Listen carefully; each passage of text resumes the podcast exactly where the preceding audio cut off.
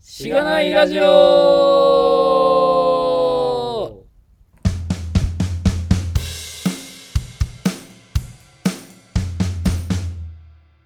おはようございます。おはようございます。本日もゲストの方をお迎えしてお送りしております。今日は、あれですか京都からはいわざわざ。わざわざこのた めに。違うけど。違うね。残念ながら違うね。冗談です、冗談です。お越しいただきました。えー、二回目ですね2回目の登場も前回リモートだったんですけれども、そう。僕が京都に帰った時に、一緒にね、撮って。ははいい。はい。僕だけ東京にいたという、はい。えー、ルッカさんです。はい、ルカさんでえー。イェーイ。ーイゆかですもうす。ルカさんといえばね、もう知る人ぞ知るという感じ知でる人ぞ知。る、そんな有名じゃないでしょ。まあ、なん、なんていうかこう、はい。僕らとしては、こう、まあ、サイコさん、うん。確かに、うん。かなり初期の初初期ユーザーでリすね。スナサイーコささんん。リスナーという認識がありますけれども。そうっすヘビよヘね。ビーユーザーですね。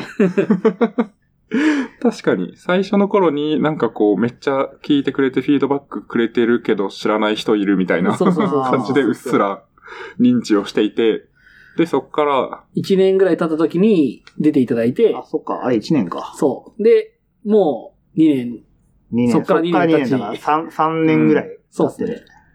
いやー、早いっすね。はいね。長くやってますね。しがないラジオも。いや、うんほんとすごいと思う。マジ で。そうですね。いやー、ちょっとね、そんな実感ないですけどね。うん、なん振りか返ね、るとね、なんか2年ぶりですねみたいになると、ちょっと、うおーってなりますね。そそうっう、すさねっき、前回2017年末だよねって話をした時、はいちょ。っと、あ、あれから2年もう経ってる んだ。ももっと長かった気がするなんよならなもーうって今いう。 2020年ですから。そうそう2年間ってね、なんか、わかんないですけど、この業界的にはすごい、めっちゃ昔みたいな感じしますけどね。 なんだっけ、サンフランシスコ時間だと、1年が7年分、という話だ から、14年ぶりぐらいで、ま あ、だいぶおお久しぶりですみたいな。そんな時間軸があるんですね。 なんか他の業界に比べると7年っていう、まあ確かにうん早い進む速度が速いっていう。確かに。なんか、まあ、技術的な話とか、まあ、事業とかね、会社の状況とかね、そうそうそうそう。かなり変わりますからね。なるほどな。まあ、そんな、ルッカさんに来ていただきました。はい。はい。はい。あれですか昨日は、ズッキーさん家にはええ泊まってたんです止まか、りましたね止まりました。いかがでした かあ、よかった。めっちゃよかった ね。あの、何よりよかったのは、あの、朝起きてですね、ちょっといい感じのホテルで朝食を2人で食ってたんですけど、 男二人で。い、や、いいでしょ、別に。全然いいですけど。 別にいいじゃん。あの、僕が西新宿に住んでるんですよ。はい。で、まあ、あの、なんか、多分、二人会とかでも、泊まんに来てくださいね、みたいな話を、泊まんに来て、遊びに来てくださいね、みたいな話をしたと思うんですけど、まあ、 初めてのリスナーさんが家に来たっていうので、はい。確かに、まあ、リスナーさんというにはね、まあまあ、もう言う、もう、 そう長くうん。交流がありますけれども。そうなんですけど、で、な西新宿だから、ザ・ノットホテル新宿っていうのがあって、ほ KNOT のでノットなんですけど、う。うん。多分船の乗っとうかな。あ、そうですね。新宿っていう、これか。はい。まあ、結構なんかおしゃな。いや、めっちゃおしゃれだったね。なんかどっちかっていうと、結構海外の人が泊まってたりするんですけど、へで、そこの1階のカフェてか、あの、パン屋さんと、はい。まあちょっとカフェが、こう、開かれてて、別にそのホテルの、すんあの、泊まってる人以外でも使えるんですよ。そうそう。で、でそこが結構僕好きで、時々朝起きて行って、本読んだりするんですけど、まあ、だから、体験的にすごいいいんで一緒に行きましょうよって言ったらそ、来てくれて、いや、僕、めっちゃパン好きなので、うん。京都パン屋が多いんですよ。で、そうですよね。結構食べてるんで、えっと、行きたいですって言って、じゃあ行きましょうって言って、男二人で行って、ラウンジで、ラウンジっていうのかなわかんないけラど、ウンジっぽい感じのとこでね。そうそう。コーヒーとパンを買って食ってたっていう。なるほど。すごい優雅な休日じゃないですか。めちゃくちゃめっちゃ優優雅雅。 そうそうそうもうなんかこのまま帰りたくないかなみたいな。すげえ。いいっすね、いいっすね。 いや、いいっすよ。ほんとね。まあ、いい体験をさせてもらいました。もうね、あの、はい。ひとしきり話してるひと。ねしきりそうそこで、そことか、まあ夜とか、 はい。あの、飲んではないんですけど、 そう、あのね、はい。ちょっと喋りすぎてしまったので。 もう僕は、僕から新鮮な、多分、反響は得られない、反応は得られないんで、あの、ガミさんよろしくお願いしますって感じなんですけど。先にね、あの、止まる前に収録しか止まった方が良かったなと思ったん だけど。そう大体ね、ポッドキャスト収録アンチパターンですからね。はいい。先に話しすぎるっていうう。ん そうまあまあ、あの、二人いたんでね、僕、僕がちょっと新鮮なリアクションしますよ。はい。はいお願いします。っていう感じで、やっはてみーい。ましょうか。やりますか。じゃあ行きましょうか。はーい。じゃあ、えー、ポッドキャストの紹介をします。このポッドキャストは SIR の SE から Web 系エンジニアに転職したんだが楽しくて仕方がないラジオ、略してしがないラジオです。題名の通り、SIR から Web 系に転職したパーソナリティのズッキーと、神が、近況を話したり、毎回様々なテーマで議論したりする番組です。しがないラジオでは、フィードバックをツイッターで募集しています。ハッシュタグ、シャープしがないラジオ、ひらがないしがないカタカナでラジオでツイートしてください。しがないラジオウェブページがあります。しがない .org にアクセスしてみてください。ページ内のフォームからもフィードバックをすることができます。感想、話してほしい話題、改善してほしいことなどつぶやいてもらえると、今後のポッドキャストをより良いものにしていけるので、ぜひたくさんのフィードバックをお待ちしています。はい、お待ちしてます。お待ちしてまありがすとうご。ざいます。はい。えー、ということで、あれですね、ルッカさんが何者かについて特に話してなかったですね。ああ、そうですね。あまあ、それも含めて。て、これまでのキャリア、まあ、前回出てもらったやつそを、うまあ、聞いてもらえれば、きっと、あまあの、これまでの話は聞けるかなとは思うんですけショーど、ノートに前回のリンクは貼っとくので、えっそうでと、すね。あ学生の頃、本当になんか、なんだっけ、新聞配あ達そうそうしてたみたいな話とか、そううんゲーム会社行ったとかね。とかね、そういう話してたと思うんですけど、まあそういう話をね、ちょっとうん。まあ、それまあ前気に回なる話した方んはで、気になる人は見て、気にならない人はそのまま入ってくれれば別にいいかな。まあ、そうですね。うん。うん。確かに。なんかエラスティックリーダーシップのああ、そう。ブログでなんかちょっとそう、プチ叩、かれた、叩かれたみたいな。 プチ炎上したやつ。話しましたね。 SP14 の A と B ですね。はい。SP14 か。なんか、積んどく看板とかの話とかの話をしやまったやすっ。た。昔、あれ、今でもやってるよ僕。おーすマジごでいす。かうんめっちゃ偉い。一瞬真似しましたけど、一一瞬瞬真似したけどでやめましそたうそう僕そう あれね、続かないよね。続かないっすね。わかるわかる。わかるいやー、すごいな。やっぱ向き不向きがあるんですかね。あーなんかね、多分コツコツやるのがね、結構苦にならないタイプなんで、うん。いや、なんか偉い。うん。TB さんほどアグレッシブではないんだけど、まあまあ、自分のやれる範囲でやってますね。うんいいですね。いいっすね。まあっていうような話をしてるんでね。はい、ぜひ、気になる方は、まあこはの聞いた後でも振り返りで聞いてもらえればと思いますが、前回からのなんかアップデートで言うと、どんな感じですかそうですね。あの、前回、えっ、と、収録した時には実はもう転職決まってて。あ、そうなんでしたそう。っけ転職決まってて、で、あの、今の会社じゃないんですけど、その、えっ、と、今の前職の、えっ、と、京都の泊まる場っていう、えー、京町屋を、こう、リフォームして、中だけリフォームして、えっ、と、お客さんに貸してっていうのを運営をするうん会社があるんですけど、ままあ、そこで、副業でもともと入ってて、で、もう転職するのが決まってて、で、しがないラジオも出るのが決まったんだけど、それで現職しょちょっと紹介するのやりづらいなと思って、 なるほど。やめ、不満があって、しかもやめてるわけだから、ちょっとそこにしがないラジオでこう、公開するのはあれかなと思って黙って ました。あいいっすね。うんまあまあ、すごいこう、中にこう秘めたものがありつつ話したですね。ーまあ、どっちかっていうと、なんか、それ以外の話が盛り上がったから、まあ、よかったんですけど。んまあそうっすね会社の話は前回あんましてないはずだから。うんそうですね。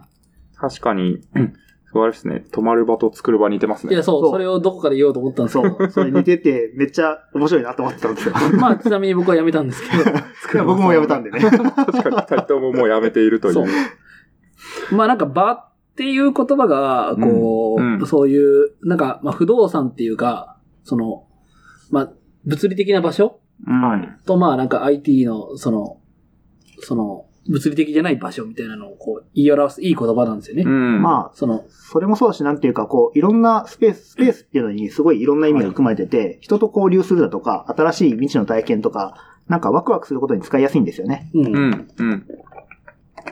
場作りっていうのが言いやすいみたいな。うん。そうっすね。ん確かに、なんかね、コワーキングの名前とかでもね、なんちゃら場みたいなのよくありますよあね。そう確かに確かに。えいいですね。そこで、でレイルズ ?2 年ぐらい。そう、レールズ、その当時、業務でレールズとか Ruby とか触ってなくって、そうですよね。そう。で、京都ってまあ、そういう、なんていうんだろう、Ruby とかの求人がまあ、めちゃくちゃ少ないんで、うん。あどうすっかなーって思ってたら、まあ、その CTO、当時の CTO に声かけてもらって、 で、なんか Ruby と、当時は Vue だったかな ?Vue を使ってたんだけど、ちょっと React に入れ替えてるみたいなうん。話をしてて、で、興味あったらよ、あの、手伝ってくれませんかっていうのから、いや、いきなり入るのはちょっとねっていう話をして、じゃあ副業からっていうんで入りました。うん。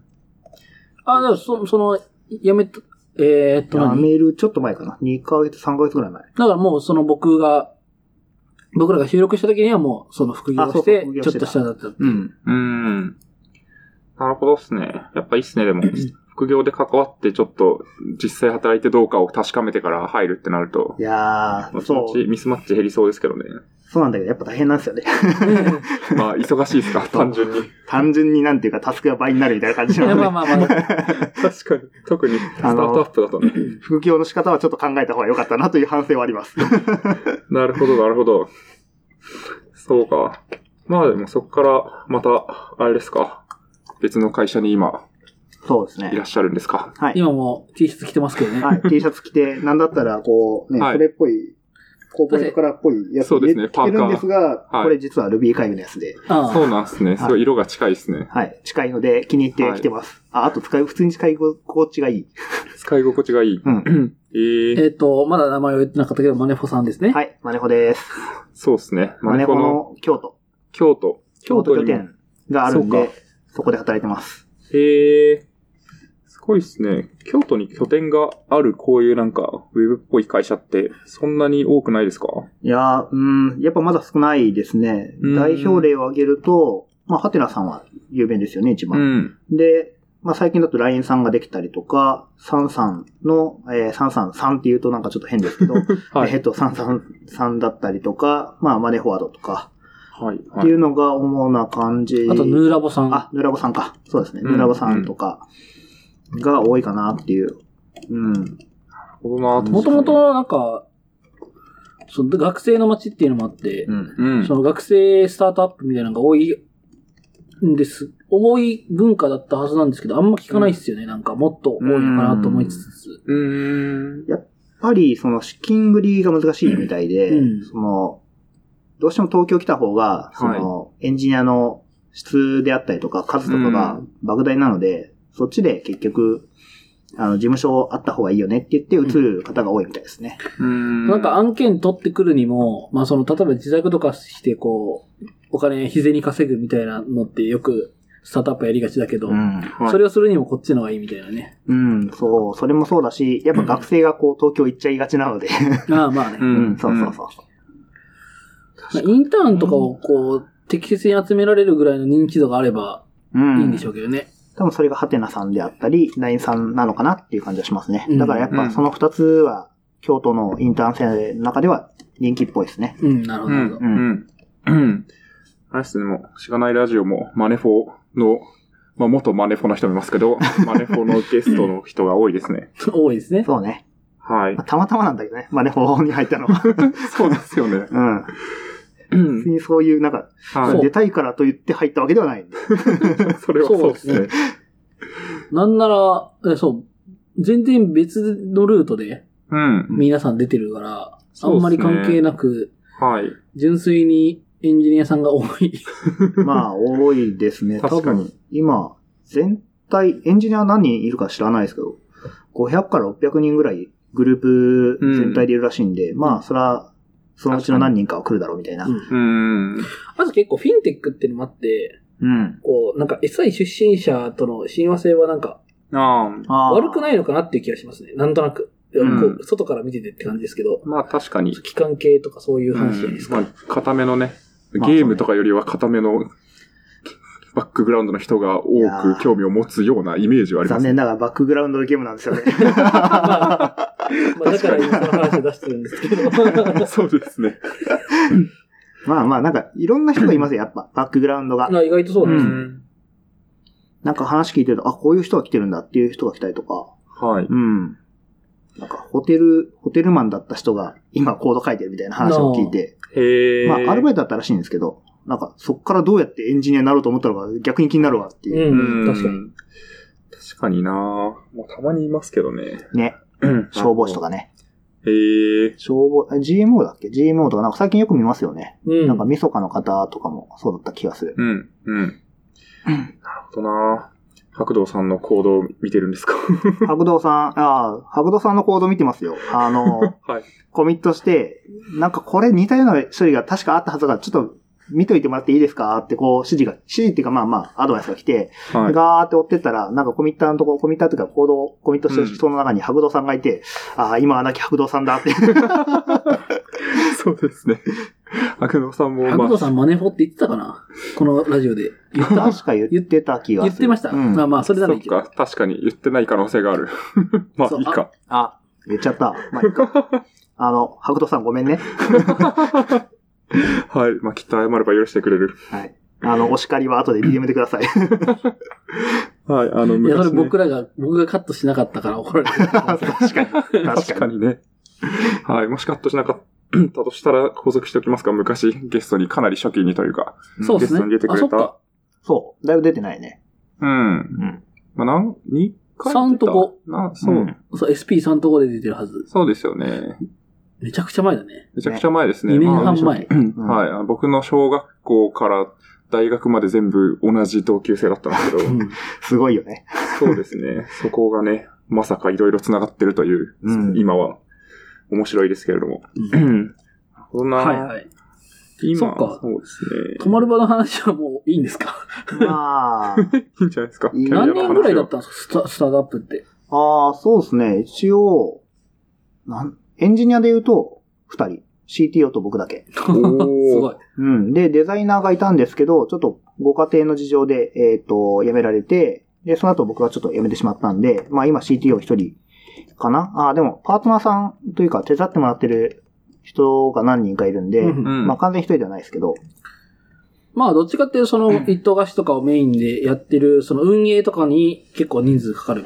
あそうですのそうですその裏のバックエンドをいろいろ、こう、ちょっと、サポートツールみたいなのを作ってたみたいな。そういうイメージですかそうねえーっと、まあ、Airbnb であったりとか、えーっと、Booking.com って、まあ、日本ではあんまり知名度ないかもしれないですけど、っていうのがあったりとか、まあ、一休 .com みたいな、ああいうお客さんが実際に予約を入れて、えーっと、それを、こう、予約が各自バラバラで入ってくると大変なので、それを、こう、いい感じに一つに集めて、どこどこのお客、えーっと、流入からき来ましたっていうのをガーッと、この宿に入ってるっていうのを出すっていうツールを作ってましたね。うん、なるほどなるほど。うんまあ、その運営しやすいようにってことですねあ、。そうですね。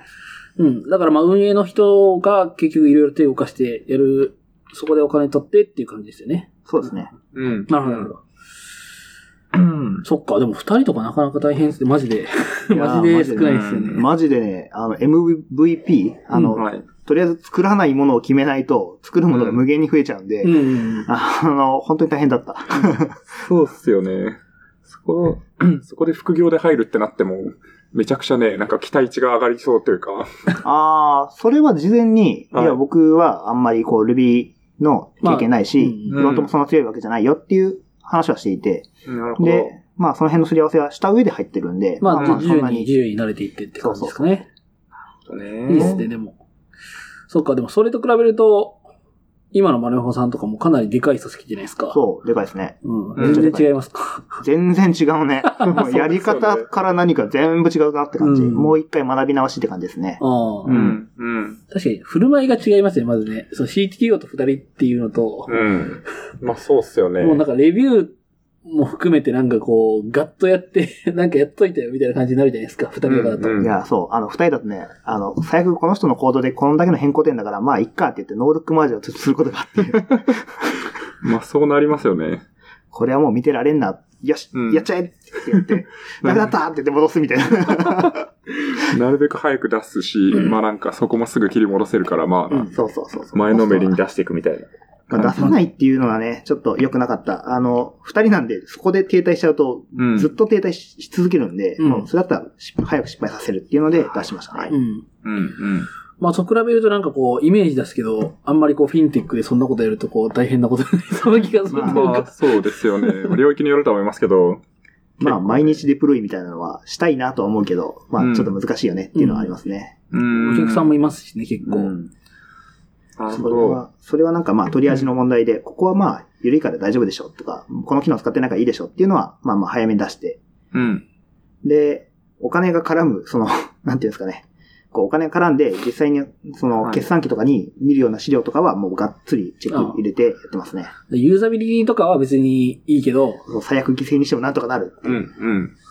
実際にね、裏側の数字がずれるとか、そういうのは結構センシティブですよね。そうなんですよね。こう、エンジニアからするとこの並び気持ち悪いなって思ってても、なんかお客さん的にこの業務でここの部分使わないからっていうのは後回しにされがちっていうのはありますね。うんはい、はい。まあまあ、どこでもありがちな話です。まあそうですね。うん。はい確かに、領域的には 2B のクラウドの部分あ、そうです。なんですかね。僕は皆さんが多分使ってるかもしれないマネーフォワード、ミーは触ってないです。うん、うん。で、えーっと、今会計の、えー、もう公表されてるから言っていいのかなえーっと、フォー、え、プラス、会計プラスっていう、その、IPO を目指してるような企業向けの、うん。えーっと、サービスを作っていて、はい。で、それのリリースが今月末ぐらい。お今じゃあやばい時期。そう。あの、なので、あの、東京来たんですけど。 そうそう。それで、バグバッシュっていうイベントが会社であって、うまあ、んさ、実際に経理の方とかに触ってもらって、で、あの、出てきたバグを叩き潰すっていう、ああ、もう最後の、そう、追い込みをする、社内デバッグみみたいなのを、えっ、と、機能していて。はい。はいあ、そのために来たんですね。そうそうそうそう。で、まあ、せっかくだから、友達と会いに会いに行こうかなと思ってて、そりゃ最近出てないし、まあ、出てみるか、みたいな。あ、で、僕らに来そるう。あ、で、なるロほスどかっていう。そしたら僕らが二つ返事したんです。そう、返事して くれて。まあダメだったら、あの、友達とご飯行くかなんかして、時間とそうとも思ってたんで。いいっすね。ちょうどよかったっすね。 はい。で、ついでに僕ん家泊まりますかっていう話して、あ泊まるにいた。泊まりに来てくださったといーう。うん。あの、まあ、なんかホテル代とか、その出張だったらもう日帰りで行けるから、ホテル代とか浮くかなと思って僕が言ったんですけど、うん。 実はホテル代出たという話をそ聞う、いあた。の、後で言ったら、あ、そのはいホテルで出たよって言われて、あ、そうなのって。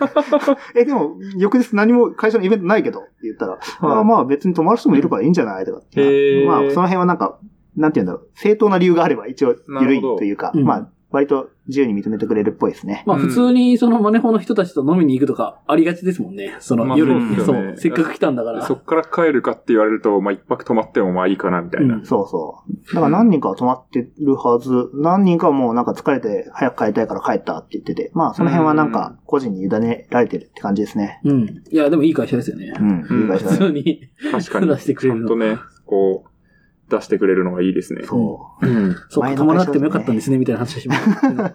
いやいやいや、いやでもね、面白い話ができたんで。 そうっすねはいうん。 あとホテルにもね、ちゃんと朝食いい感じのやつを出してくれたから。確かに。いい体験が。そう、いい体験ですよ。そうな結構でもこう書いていただいてますけど、割とその業務知識というか、まあ、会計とか、うん。経理とか。まあドメインですよね、完全にね。そむずう、い完全に。なんかで、すよね何、何回か前のやつでドメイン意外とウェブエンジニアは話さない問題がうん。ん上がってて、言ってましたね。そなんか結構賛否両論な感じありましたけどね。う。あ、やっぱそうなんだ。うん。なんか、結構その部分の、あのーなんか指摘が多くて、うん。うんその回は特に。まあなんか、話せないだけだろと か、あまあーみんなわかってるよみたいな。まあ、たそうだこう、話す、うん、そう、話せないだけだろとか、うん。うん。っていう、まあ、それはそうなんだけどねっていう。いやー、どうだろうね。なんか、僕的には多分話してるけど、はいた。またま表面化しづらいというか、その、うん共感しづらい部分があると思ってて、うん。その、社内事情的な部分とかも出るわけじゃないですか。こういうチームでまあそこうっうすよだねったっていうのがあって、僕が参加したイベントは結構そういう社内事情を赤裸々に語ってる人がいたから、なんかあんまりそういうイメージないんだよなーってずっと思ってたんですよね。うん。なんかそ、そこに対してのね、まあもうこれもう一回ここで話しちゃうんですけど、 はい。なんか、もうちょっと考えのフレームワークみたいなのが、まあ、あんのかなで最近僕それでちょうど今転職して、今入ってるじゃないですか。で、結構ドメインの知識多いんですよ。はい。で、なんか、で、まだこう、サービス、出来たてのサービスなんで、あの、みんなの認識揃ってなかったりとかすると、こううんサービスブループリントみたいなのを作ってみたいなのとか、結構いろいろこう、実は僕が知らなかっただけで、うん。いろんな、あの、フレーム。フレームワークみたいなのがうんプラクティスみあたいるなんのだがなあっとて思思ったのが今で、うーん。そうそういやそういうのをなんか、前の会社とかで知ってたら、それ一回やっあの、PM 含めて、その使う人含めてやって、あーでできたのになって思って。多分それで言うと技術系のカンファレンスではないんですよね、ある意い味、やそうですね。。そうそうそう。だからスクラム系のイベントとかだったらめっちゃあって、うんう。ん。で、京都には京アジャっていう、そういうスクラムとかやってる人たちがいるんで、うん。なんかその人たちをウォッチしてると結構話してるよねっていう風に僕が感じたのかもしれない。うん。そうそう。だから、うん多分僕が多分普通にアンテナ低かっただけで、結構意外といて、そういうのが最近知れて、あ、よかったよっていうアップデートをかけただけなんですけど。そう。あとなね、るほど多分、ドメインっていうその概念を認識するのはいつかという問題があって、うんうんうん。コード書いてるだけだとドメインってなんだっけみたいな感じになりがちなので、まあ、それをいつ知るかっていうので、全然変わってくるかなって気がするかな。う。うんんううんん。そう。そういうのがあって、意外とこう、そういうのってやっぱみんな思ってるし、あまあ実際悩むところであるし、一番。そう。なるほどですね。そうそう、なんかコード書いとけばいいでしょっていう感じだと絶対出てこない問題だと思ってて、業務にじゃあ、ちゃんとコミットしようとした時にどうするかって考えたら多分出てくる問題なのかなって思うんで、その自宅とかだと、もしかしたら逆にすごい、その、ハマるんだけど、ハマるというか、その、いっぱいそういう話が出てるんだけど、まあ契約上の問題で出せないとか、ままあそういうのはあるかもねっていううのはちょっと思った。うん。ん。なるほ確かどに、なるほど確かに。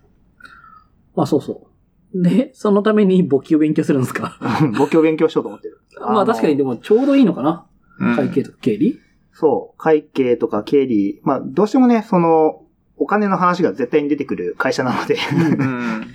まあ、持っといて損はないし、まあ、その、なんていうか、えっ、と、総勘定元帳とかっていう単語が出てくるんですけど、そもそも総勘定元帳ってどうなってればいいのっていうのがわからないんですよ。うん全然わからん。僕も何、もう、漢字さえ出てそこう、ない。漢字さえ出てこな いよね。そう、感情元帳、これか。そう。感情の元になっている台帳みたいな。 そう。で、なんか、何かをこう出してるんだろうなっていうふわっとした認識にしかならないから、実際にこう行動か、書かれた行動を見ていて、ここはバグってますっていう方法があったとしても、それが仕様なのかバグなのかの取り味すらできないんですよ。う。ん、確かに。ってなったらもう、なんか書くものがわからないのにコード書けないから、で、データベースの設計だったりとか、もうそもそもの設計とかも、データコードとかどう思ってないといけないとかっていう話もそもそもできないんで、あの、これはダメだなっていうので、ちょっと簿記を勉強しようかなって思って、社内の人に、なんか簿記ってどれくらいがいいんですかっていう話をしたら、まあ3級だったらとりあえず会話にはついていけるよって言われたんで、まあちょっとやろうかなっていうふうに思ってるところですね。なるほど。なるほどなぁうん。なんか大昔に僕経済学部だったんで、簿記ぐらいやるかと思って勉強しようとして挫折したことありますけどね。挫折したんだ。はい。まあね、僕も 多分、現職に来なかったら触るこ とない知識だったので、そうですようね。ん、いいきっかけとしてはそうそう。使えるかもしれないって感じでおすか金ね。に関わらない会社は多分ないから、まあ、うん覚えといて損はないだろうっていう。まあそうですよね。なんか経営状況とかをなんかこう知るときに、うん、間違いなさそうですよね。うんそうですね。うんこの辺を見てなんか、あ、会社のお金ってこうなってるんだとかが、うっすら見えてくると面白いっていうのは、よく聞く気はしますうんね。よく聞きますね。まだそこまで至ってないんで、わかんないですけど、まあなんか、プログラム的に、プログラマー的にもまあ面白そうな分野だなと思うんで、う。うんまあまあ、やっとくかっていなう。その辺を正しく扱うようそうそうな仕組みはなかなか面白いですよね。うん多分ね、その、苦心して苦悩した結果が多分コードに詰まってると思うんで、ここはこうだから多分直したいっていうのが挙げられるようになると、うん。まあ、よりマネホのサービスを加速させることができるかなっていう期待値を持ってる。うん。できるかどうかはわかんない。うん。確かに、そうですね。サービスに対するなんか思いみたいなのが、ちゃんと乗ってくる気がしますよね。そうです知識ねが。つくと。今1ヶ月半ぐらいですか。 1 1ヶ月ちヶょっ月とか。ぐらいかな、うんちょうど1ヶ月ぐらい。あの、お正月あ、そっかそっか。い挟ろいんろあだっんたで。から。ううん。ん。うん。じゃあまあこれからって感じですね。そうですね。そういう問題意識が出てきて、う簿ん。記勉強して取ってようやくこれからって感じですかね。運用が3月ぐらいだから、まあ、それまでにはある程度、基礎編ぐらいはうん。積んでおきたいなってういう。ん。うん。うん。楽しい時期ですね。そうですね。面白い時期です。うん。うん。確かに。いやー、何の話しますか何の話そう、まもあ、ね。結構アップデートはもうこれでそうね一。通りって感じで。割とまあ、ね。他のトピックいっぱい用意してくれてるから、そう、多分半分ぐらいしか話せないと思 って、いっぱい用意したよ。多めにね、出しとくといいですね。まあそういう意味では、もう今ちょうどそのキャリアの話をこうアップデートかけたんで、うんうんじゃあ転職についてを聞こうかみたいなところはありますけどね。いきますはこの辺ですか、うん京都の転職事情周りの話ーい。じゃあ行きましょうか。はい。京都の転職事情ね、あの、前回話した時はなんか紙で持ってきてくれとか、まあ昔ながらの人がそれなりにいたっていう話をしたと思うんですけしどまし、たね。そう、まだ紙かよとかってすげえ絶望しそうになったんだけど、まあ、最近は変わっていて、割と、こう、なんだろう、ズームでお願いしますとか、うんハンガートでお願いしますとか、っていうので、ほぼほぼ賄えたかなっていう気がする。今回の、そうなんですね今回の転職はそうだったかな。うん。うーん。意外と2年でそんな変わるもんですね。ああ、そうしないと多分人が来なくなっちゃったっていうのが、なるほど。 現実的な問題が出てちゃったんだろうなっていう。気づき始めたんですね。淘汰されてるんですね、じゃあ。あ、というよりも多分学生とかが、いやもうそういうところは嫌なんでやめますって言って、多分敬遠してる感じがするんですよね。うんまあうん僕が聞いたわけじゃないんですけど、まあやっぱそういうところは避けがちっていうのがあって、多分意識が変わってきたのかなっていう。うん、うん。いいっすね。でも、いい変化ですそよう、ね。いい変化。大体地方に、その東京から技術の流れが地方は3年ぐらい遅れるって言われてるんですけうど、んまあようやく追いついたのかなっていう、3年前のじょ状態にようやく追いついたんだなぐらいの、あーううんん、感覚ですね。なるほどなうん。割とでも、書いていただいてるように、割なんか優秀な人が東京に行っちゃういみやーたいなのこれはね、深刻なんですかいや、お金で殴られると絶対東京に勝てないん で。まあ、あの、このオフィスとかね、こういうプレイドのオフィスとかね、まあ、めっちゃお金かかってるじゃないですか。今こうこういうの京都では絶対実現できない んで。日、 なるほど。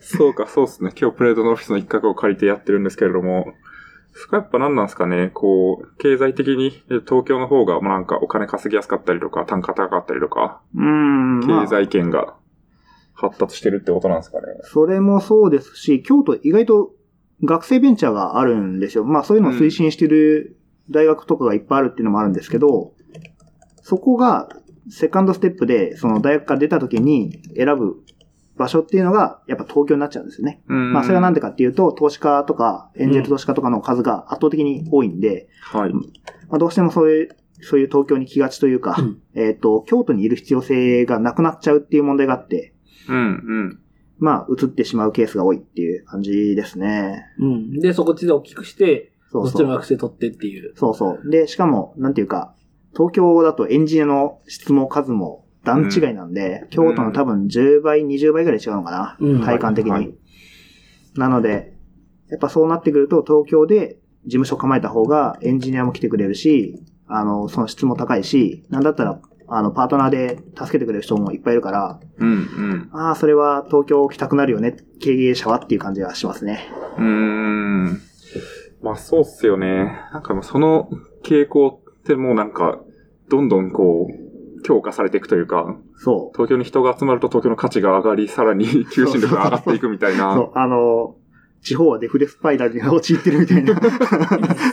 そうなんですよね。もちろんなんかね、人が多すぎてちょっと疲れちゃうみたいな、そういう話はあるとは思うんですけど、経済的にはね、なんかこう、東京に行くのが合理性があるみたいなうん話にどんどんなっていくわけじゃないですか。そうだ、そう少ね数精鋭でもう、移っちゃうみたいなうん感じしかなくて、じゃあそこで人を集めようと思うのはもう、花から諦めてるみたいな。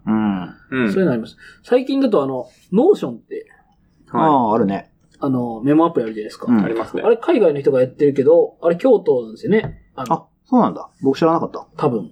確か、聞いそう聞いたんですけど、えー、拠点がってことですか拠点、そうそうそう拠点っそていううか、そへメえ。インの開発拠点う。違うかななんかって聞いたんですけど、違うかもしれない。あ、違う、全然違うかもしれない。カットし違う、カットしよう。違う説ある。えなるほどなあれなんだっけ、京都に住んでた人なのかななんか、結構日本で流行ってるのは、なんかそういう、うあーそれ、結構海海外より日本が流行ってるらしいですよね、ノーションって。ーあ、そうそうそう。日本が流行ってて、まあなんか、リビルド FM とかでもたまに話題になってたけど、そうっす日よね本人ぐらいしかこういうのに興味を示さないみたいな。 日本人メモアプリ大好 あ、きそうそうそうそうそう。あという言現って象まみしたたね。いなうん。のはね、よくありますけどね。確かに。あイバンたちは製品リリース前に日本の京都で暮らしデザインや開発作業をしていたのです。ああ、資金繰りのためにアメリカのオフィスに賃貸を出し、その間京都に移り住んでいました。うんあーなるほどねじゃあ結構、京都に来て開発してた時期もあったっていう。そうそうそう。はいちょうどそのリリース直前はそうだったって感じですね。なるで、ほどねリリースしてからお金を集めれるようになって、もう一回アメリカに戻った。うんなるほど、なるほど。あの、そうですね。あながち間違ってはなかったんで、カットはしないことにします。 そうですね。はいそうですね。あ、でもそういう意味で言うと、確かに外国人のエンジニアで京都で働きたいっていう人は一定数いるっぽいんですよね。うん。うん。だから、うち、まあ僕たちマネーフォワードの京都拠点は、そういう人たちを取り込んでいきたいなと思ってて、うん。そんう、あ、の、日本、日本語で言って伝わるかどうか全然わかんないんだけど、あの、来たいよっていう人いたら来てくださ い。手振ってるけどさんの中にね。リスナーさんの中に、京都で働きたい働きたい外国人エンジニアがいるのかってう。いう。しかも日本語で話してるしね。結構な早くして日本語で話してるポッドキャストなんですけども、うん日本ね、でも日本語の勉強で聞いてる可能性が、ビレゾン。わあービビレゾ。あるか。 かんないっすね。うん、まあ確かに、いやまあ、京都とかだと、やっぱなんか京都好きで京都で住みたいとか働きたいっていう、そういうなんか住む場所にこだわりがあるような人で、まあ、かつなんか技術系のバックグラウンドある人ってなると、なんかまあ一定優秀な人とかも、なんかこう、東京で働きたくないみたいな人いる気がして、なんかそういう人を、まあ、東京と拠点、京東京がメインだけど、京都に拠点を置いて、こうなんかこう採用していくつみたないぎ止めるみたいなとこありますよね。そう。っていうのは、まあ、なんか、言うて東京の採用も激化してるわけじゃないですか。 あそうーっすねしてますね。めちゃくちゃしてると思うので、そう。なんか単価どんどん上がってるよねっていう。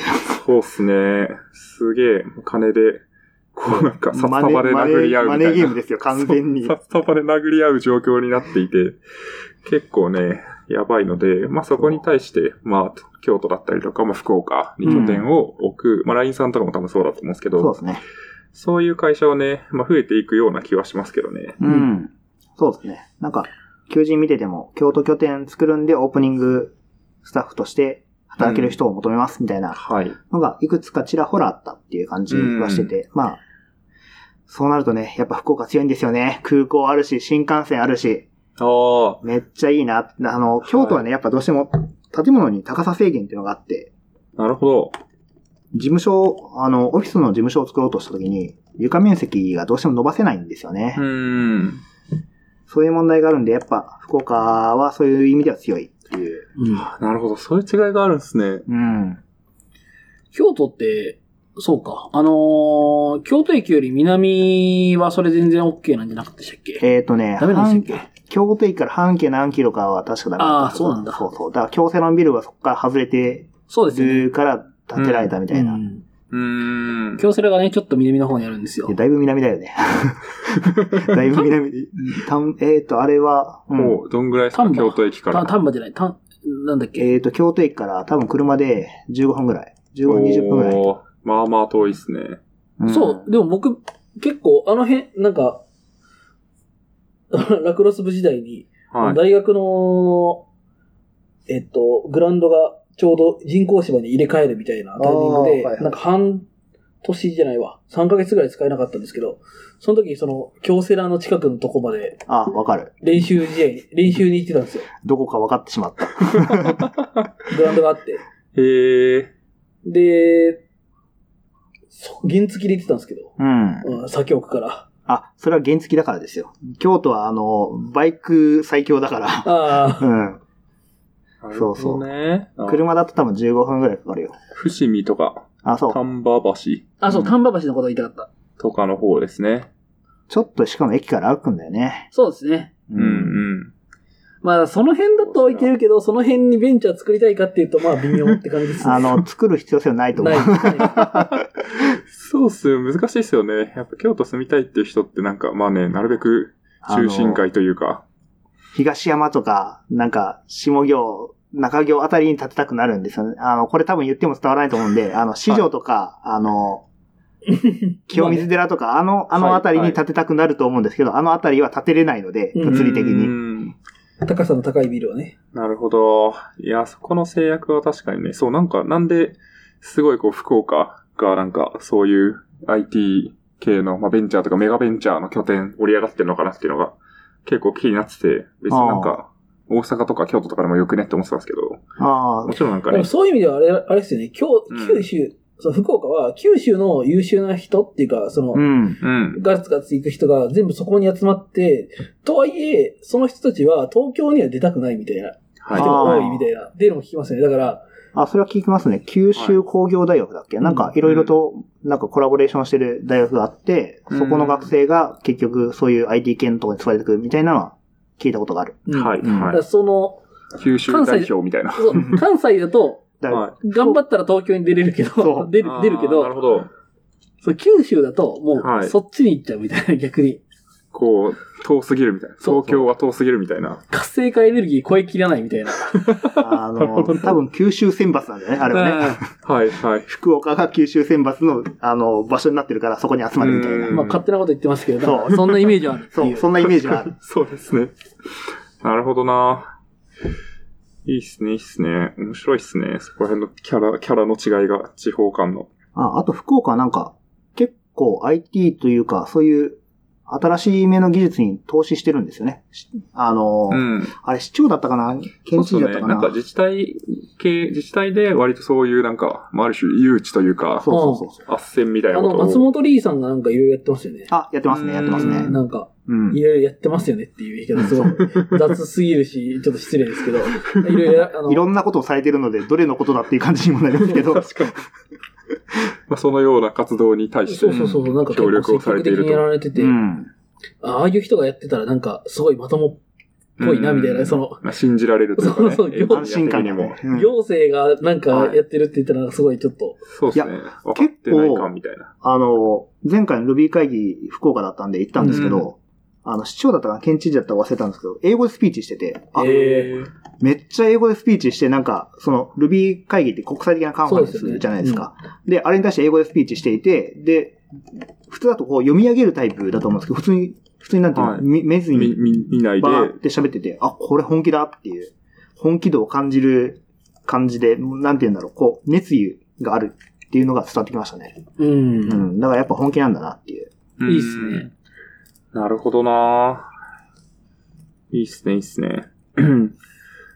はい。そんな感じですか地方転職こう話。転職話。そんな感じで大丈夫なんか他に聞きたいことがあったら。はい。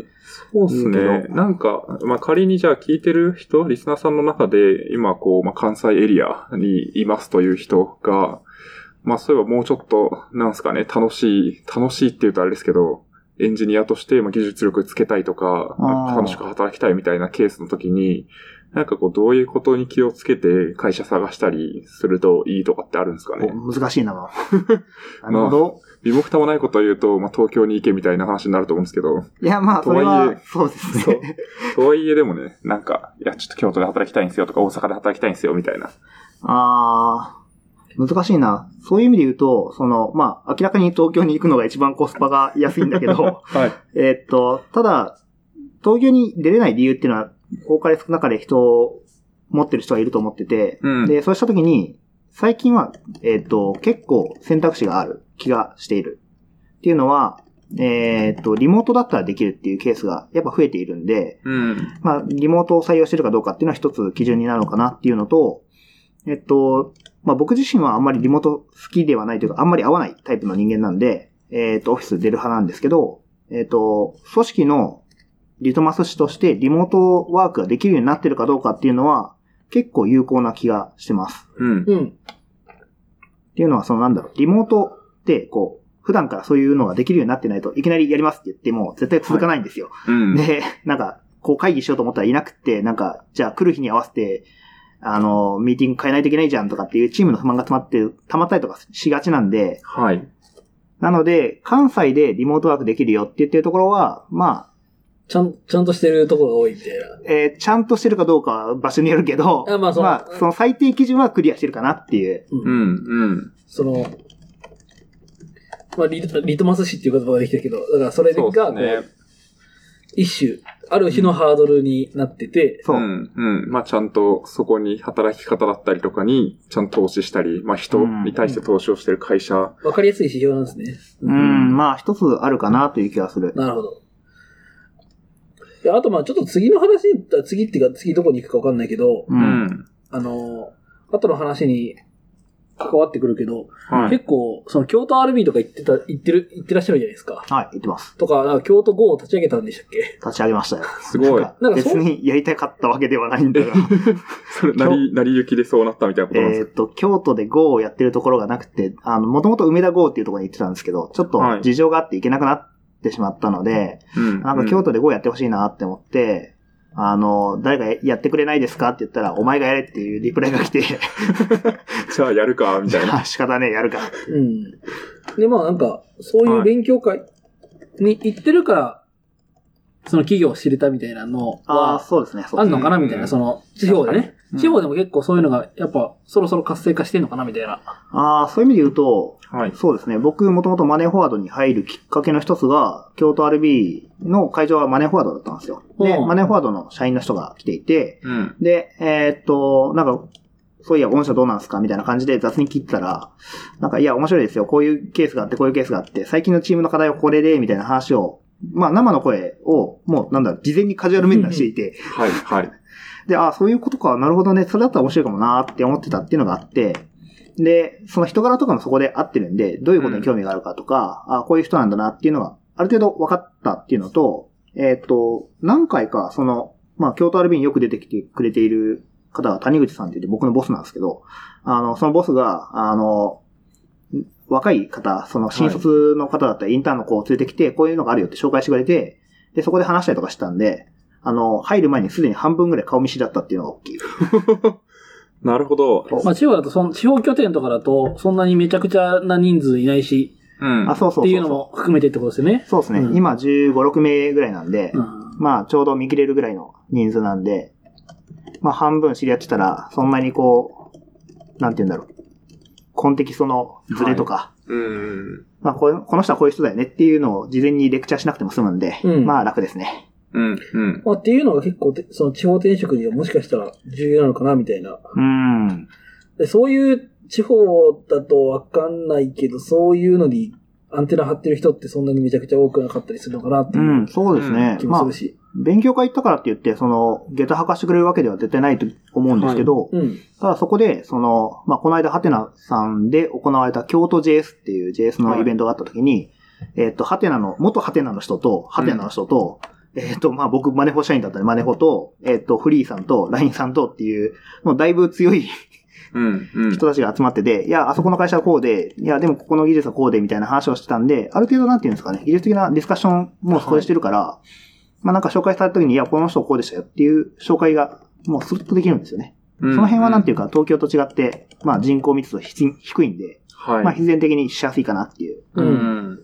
確かに、結構、まあ、技術的に尖った人とか、面白い人が集まりやすいし、まあ、可視化されやすいような気がしますよね。うん目立てますね。うん単純に。分母が少ないんで。そうっすよね。東京とかもう、勉強会多すぎて、そう、なんかもうわからんみたいな。そう。もう毎日やってるからね。 そうそうそうそう。 なので、まあなんかね、むしろそこで目立つのとかは難しいと思うんですけど、う。うんん。逆に数が少ないからこそ、そこに行ってなんか知り合い増やしてとか。そうそう。京都アルビーにはなんしかやすい、あれですね、あの、就職活動しに来ましたっていう人が来 て。 なるあほど。の、いやもうなんか東京飽きたんで、あの、はい京都で、こう、きょちょっと働く先探しに来てるんで、あの、京都の転職事情とか教えてくださいっていう人が来て、あ、じゃあうーん、あの、それは懇親会ネタで行きましょうかっていう話をしたりとか、はい We are hiring の逆をしたとき。 逆ですね。あの、来てくださいっていう感じで。まあ別にそれをウェルカムっていうか、まあ別にどういう理由で来てくれてもいいんだけど。そうですね。確かにでもそういうムーブをするといろんな会社の話とかをなんかね、うん聞。きやすいですよ。ガッと聞けるんで。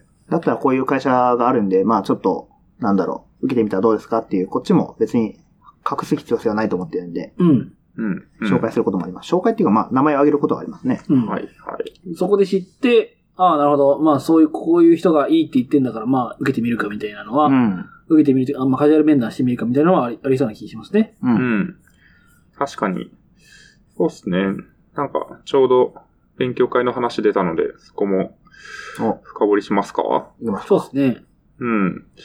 まず、あれですか、京都 RB のサブオーガナイザーにう。ああ、そう。こなろれう、かなと考えている。まだなってないってことですかなってない。えっと、これ去年の年末、あ、去年だから2019年の末に、えっ、と、京都 RB 最後の、その、やつをやろう。年末なんで、2019年最後のやつをやろうねっていう話をして、で、元々のオーガナイザーの方が、あの、サンフランシスコに、サンマテオだったかなに行っていて、まあ元々何年か前から、こう、行くって言って、ずっとビザが降りない降りないって言って、あの、行く行く作業してたんだけど、 あのその方がようやく行けるようになったって言って、で、来年からちょっと、あの、別の方が、えーはいオーガナイザーになるっていう話になったんだけど、うん。あの、僕よりも若い方で、まあちょっとまだ慣れてないっていうのがあって、えっ、と、手助けしてくれる人を募集しますみたいな話に、懇親会の時になったのかな、うん。、で、まあ僕、ルカさん、あの、プログラマー歴は長いんでどうですかって言 われて、プログラマー歴は長いって言い方。あのね、僕、Ruby は2年ぐらいしかやってないから。あそういうことかなるほどそうそうそうそうそう。だから Ruby のあの技術的内容言われても正直答えれないよっていう話をしたんだけど、いや、まあでも、まあ、コミュニティってそれだけじゃないしね。そうそう。うんあの、あなたどうせ顔広いんだからやってよみたいな感じの 雑なのに、なのと、あの、まあなんだろうね。あの、僕、勉強会とかで結構疑問点とかを割とオープンにして言って発言しやすい空気を作ろうとしていたので、まあ、その立ち回りとかがよかっ立ち回りがね。うん。まあ、本当はなんていうか、こう、テックリード的な感じで、こう、いや、これはこうでっていう説明できるとこまでいけたらよかったんだけど、それはできなかったから、うんまあ、できる範囲で貢献してたら、まあ、なんかちょっとサポートしてくれませんかみたいな話になって、いや、オーガナイザーはちょっと無理だよって、うんそういうの苦手だから、あんまりやりたいっていうわけじゃないんだよねっていう話をして、で、その思いをガーって書いてて、書いてるうちに、まあ、なんか、それってコンフォートゾーンの中だなと思って。 なるほど。あ、ちょっとやってみて、サブだったらいいかなっていう話をしていたら、なんか、翌年にはなぜかオーガナイザー、京都5を立ち上げてて、サブよりも先にオーガナイザーになってたっていう、そこで悩んでいたのに、実はそうオーガナイザーを別でや、やることになったという。ななったっていう。まあね、るほどなまあそ謎、れ謎な経緯ですよ。そうっすよね。それはまあさっき軽く触れていただいたように、はい。あれですよね。高校のコミュニティ欲しい、京都に欲しいって言ってたら、そう。お前がやれよとなったとい。そうう。うんあの、ちょうど、ね、あの、知り合いの方から、いや、そういうのは勢いが大事なんでやってくださいって言われて、あ、はいっていう。なるほどな。もう、あれですか。第1回目というか。 1回が2月19日なんで、多分これ放映してる時にはもう終わってると思うんだけど、うん。えっ、と、一応、この間、えっ、と、いつだったかな、1月の終わりの方に、はい。キックオフミーティングみたいなのをしていて、うんで、それでどういうふうに進めていくかっていうのが、まあ、僕自身、オーガナイザーとかやったことないし、あの、京都の GO をやってる方がどういうふうに求めてるかもわかんなかったんで、まあ、梅田 GO 行けば、梅田 GO っていうのは休日に大体あるんで、まあ、休日行けば学べはするはずなんで、まあ、それで別にいいって言うんだったら、なんか細々とやろうかなって思ったら、意外と10人、12人ぐらい来たのかうなうんん、。来てくれて、で、まあそこでディスカッション形式で、今僕はこう考えてて、これを叩き台にして、あの、どうやりたいかっていうのを話しましょうみたいな会をしたら、まあ、僕はなんか月1不定期でいいかなって思ったら、あの、定期でやってほしいっていう意見があって、速攻で、あの、僕の意見がへし折られ、いいですね。た。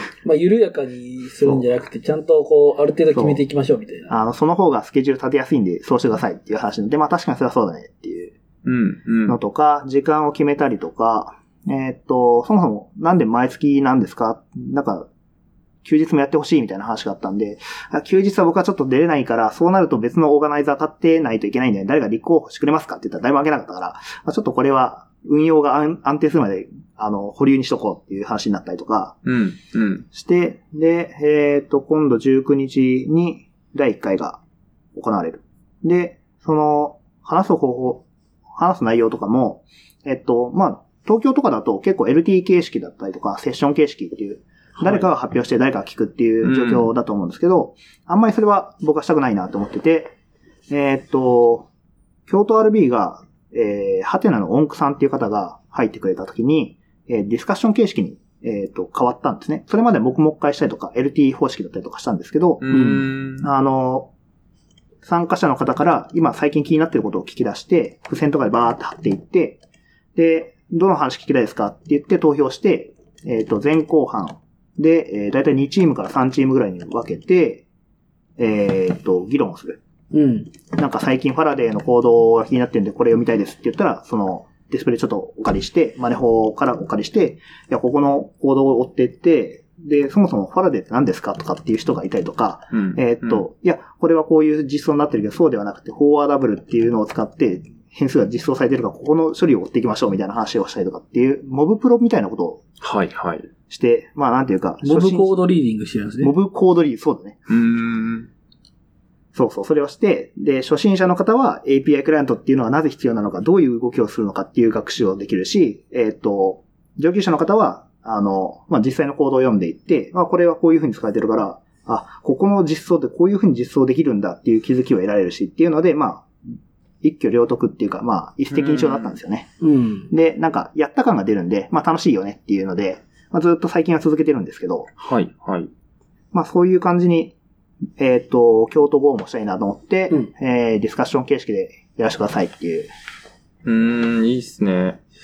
これだからあれっすよね。なんかこう、事前にスクラップボックスでデあィスカッションテーマを集めて、そうですね、そうですね。これは言われたんですけど、事前に集めた方が良くないですかって言われて、あ、じゃあスクラップボックス作っときますねって言って、バーって作って、そこに書いてもらうと。ううんいいっすねね。確かに、すごいちゃんと考えられた運用になっていて。そうっすよねい。や、これはね、あの、ほぼ音符さんのおかげですよ。 あの、フリーライドしていった感じ です。その形をまあ Go に、そう。 Go 勉強会として置き換えていくみたいな。いや、まあそこはね、でもいいですよね。なんかこう、いろんなテーマだけ変えて形式を同じにして、いろんな人がいろんなところでうん勉強会をこうやっていくみたいなのが広がっていくのってすごいコミュニティっぽさもあるし、うん。単純にね、いいもの広まった方がいいとは思うんで。うん。そうですね。確かにこれだと、なんか、まあ、手動かす、手動かすってわけじゃないけど、その場でこう、いろんな風に自分がインプットがあって、うん。で、自分がの意見を取り入れて調べていくみたいなうん。感じになると、続きやすそうですよね。その、勉強そう会、ですねまあ、よくある、勉強会、勉強ししてないもしん。た気分になる問題そうそうそう。があるけど、はい。自分でちょっとやってみたりとか、するのが入ると急に うん。モチベーション上がったりするじゃないですか。うんその、やったらモチベーション上がるみたいな。 そうまあなんかね、聞いてるだけだとやっぱ、その、ほこの人すごいなで終わっちゃいがちだし、その、うん発表してくれてる人だけにこう負担がいっちゃうんで、はい。まあそれはちょっと避けたいなっていうのがあって、えっ、と、京都 RB のやり方がすごい良かったんで、うんまあそれを真似したっていう。うん。いいっす感じね。ですねうん。うん。いいっすね。わかりますね。 うん。僕もなんか、そんなにめちゃくちゃ考えてやってるわけじゃないんですけど、銀座 JS っていう JS の コミュニティというか、を毎月何も考えずにやってて、でもそれも、なんか、あんまり LT やって、じゃあなんかお酒飲んで、解散みたいなよりも、なんかこう座談会みたいなのを毎回やってて、まあそうなんですね。そう、LT、まあ、LT とハイブリッドなんですけど、LT7 人ぐらいやって、その7人が話したテーマについてはもっと話したい人がいたら、そのうん LT 登壇者を囲んで座談会するみたいなうん。ああことをやってて、まあ、それもなんか、まあ、トークテーマを公募してないっていう意味ではちょっと違うんですけど、割となんか形式的には、そのテーマについて興味がある人が集まって話すっていうんううん意味で、まあ、近いような気がしますね。うん。まあ、むずいですけどね。結構帰っちゃいますけどね、その前に。あ、そうそうそうそうう。んなので、もう、それを僕たちは、はなんだろう、スクラムの多分、レトロスペクティブ、あれに近いと思うんですけど、近いのかなわかんあースクラム詳しくないんであれですけど、まあなんかき、みんなが気になってるやつを話すんだから、うんその、なんていうか、興味の熱意が高いんですね。比較的。はいはいじゃあ、なんか、わかんないけど、とりあえず話を聞いてみたいっていう人もいれば、えっ、と、いや、俺、今めっちゃこれで困ってて、誰か助けてくれっていう人もいるし、うん。で、それに対する回答がなかったとしても、あの、じゃあ、なかったら、じゃあコード見ましょうかっていうふうに、その、一応、なんていうの、参加者だけじゃなくって、あの、さっき言ったオーガナイザーだったりとか、サポートする人を一応つけていて、はい。で、その人たちが、あ、じゃあ、なんか結論出なかったねってなった時に、じゃあコード読んでみましょうかっていうふうに、あの、ファシリテートをするうん、うん。っていうことで、えっ、と、なんだろう、できるだけ参加するモチベーションを高く維持できてるのかなっていう。うん。となぁでも、いいっすね。そういうなんか、ファシリテートできる人がなんか、ちらほら参加していて、こう、チームにこう、ばらまいて、なんとかこう、なんだ、その議論が破綻しないように導いてくれるみたいなのが担保されるとするとすごいいいですね。うん。まあ、ところがね、ファシリテートはなかなか難しいわけですよ。 そうですよね。それできる人を集めるとか、いやー、そう、すげえ難しそうだなっていうのは。難しいんで、これはもう本当に有志で、えっと、参加してもらって、えー、まあ、その、なんだ、行き詰まった時にサポートするっていう形で、えっ、と、運用してるんで、まだなんとかできてるっていう感じですね。うんまあ人数もこう結構、顔見知りが多いみたいなのもありそうですよあーそうね。えっと、マネーフォワードの、えー京都の拠点だと30名ぐらいがだいたい限界なんですけど、まあ、その範囲内なんで、まあ、1人10人ぐらいが見れる範囲。うん。まあ、2ピッツァ問題だっけ、うんあの、二つのピザ増えるぐらいの人数なんで、まあまあ、なんとかいけるかなっていう。うんうんうん。で、前後半でやって、えっ、と、前半で聞けなかった人は後半のその、まあ、どうしても人気が偏ったりとかするんですよ。うん。あの、ルビあの、レールズ6の行動はいを追いたいとかっていう話はやっぱあ集まりがちだったりするんで、えっと、そうなった時に人気が集まったやつは、じゃあ前後半で別の人が担当しようとかっていはいう分けたりとか、まあなんか柔軟にやってますね。うん。うん。うん。いいですね。う。うんん。いいでしょいい。ぜひ京都にいる人はね。そう。行ってぜみてひ、あの、興味ある方はマジで来てください。そうっすよね。新しい人入んないとね、なんかこう、停滞しちゃうし。そうそう、なんかおじさんだけは偉そうにしててもね、仕方ないんでね。うん。あの、どんどん。ん入れ替えていって、こう空気を一新していってほしい。確かに、たなんかね、こういう形式の勉強会もね、別に京都に限らず、あ増あ、そうえてそいうくそとう面白いかなっていう気がしますよね。音符さん、まあ多分パクってくれて全然いいですよって言うと思うんで、勝手に代弁しときますけど、まあパクっといてください。えー、なんかでも、はい実際やり方わかんないよ、みたいな人は、もう、はいムッ。カさんに DM してもいいんですかああ、全然いいですよ。まあ、 DM ないし、リプラかリプライないし。一回京都に遠征して、あそう参です加ねして、参加してもらえれば、 あの、僕らとしても教えやすいし、空気感としても伝えやすいかなっていう。うんうんあ、で、一応、えっ、と、京都の、えーやりとりで言うと、各、その、テーブルっていうのを決めていて、まあ、テーマ決まったところに集まってもらって、話すんですけど、それを、リアルタイムでスクラップボックス編集、共同編集してもらって、えっ、と、これわかんないっすっていう、こう、声上げるのって結構、心的ハードル高いじゃないですか。うん。はい。で、スクラップボックスに書いてもらうことで、これってでも後、後で見た人とかが、これってでもこういうことなんじゃないかなって思ったことを書き込めるようにしてあるんですよ。うん。なので、まあ、あの、別に参加しなくても書き込んでいただいて、あの、スラックあるんで、そこに、これ書き足し、書き足しましたって言ってくれたら、まあ多分誰かが見ると思ううん。ん。確かにいいですね、それも。オフラインのそのイベントの場だけじゃなくて、それがさらにオンラインでまた続いていくとか、そう広がっていくみたいな。う。で、なんだったらもう一回これ話したいみたいな議題もあるんですよね。うんうん、確かに。いいですね。なんかすごいみんな主体的になってうん。やってる感があっていいですね。うん、そうなんですよ。それを共同号でもやりたいなと思って、今度、第1回が行われるんで、こうご期待って感じですね。はい。いいっすね。楽しみっすね。いやー、そう、そうなんですよね。いやー、なんか強い人呼んできて、その人の話聞き聞きたいみたいなのもあるんですけど、うん。うんまあまあ、最初は全員参加型がいいかなっていう。うん。確かに。それベースにしといて、まあもしなんか、強い人の話聞く会みたいなのを別で、特別枠で設けるみたいな。う。そう。まなんかあ、あキり、そうですね。キックオフミーティングに実はメルカリの、メルカリメルペイかな、うんの、てんてんさんっていう Go で有名な方が、あの、ドイツから、 ズームですあごのい。参加してくれて、あの、へーあ、音声は入ってないんですけど、チャット上でこうバーって、あ、これはいいですねとか、あの、うんあ、最初はこういうリモートやめた方がいいと思いますとか、なんかこう意見を言ってくれて、すごい助かりましたね。うあんの、道場の方ですか、あ、そうそうそうそう。合同場の。合同場とか、うんまあ、うんいろいろやってらっしゃる方で。で、なんか、ワカメさん連れて京都行きますかって言われて、ワカメはいらないって僕が返返答しちゃったら後で怒られたん で。あの、ワカメ、お前なんか、てんてんさんが聞いてるぞって来て、まあ、ごめんねっていう。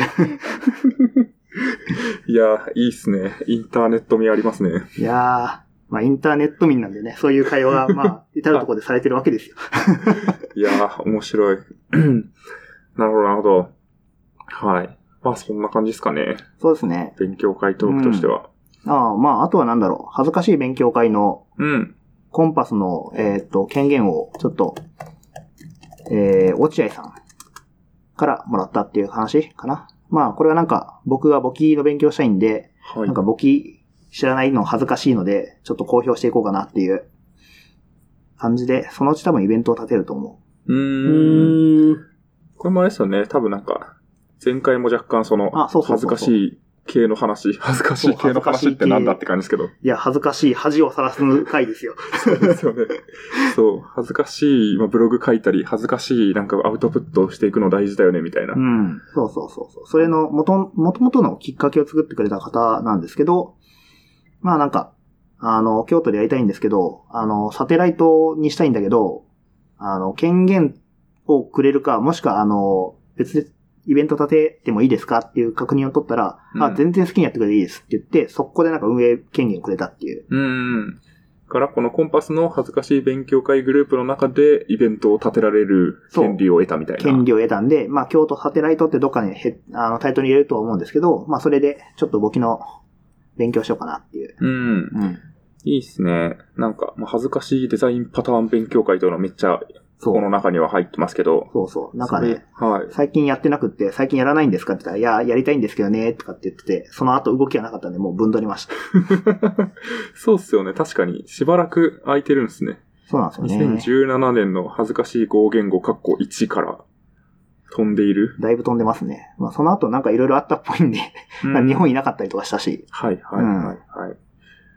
なるほどないやー、良い。すごいっすね。勉強会やっていき感がありますね。そう。なんだけど僕は基本的にフリーライドしたい派の人間だったので、なぜこうなった感が。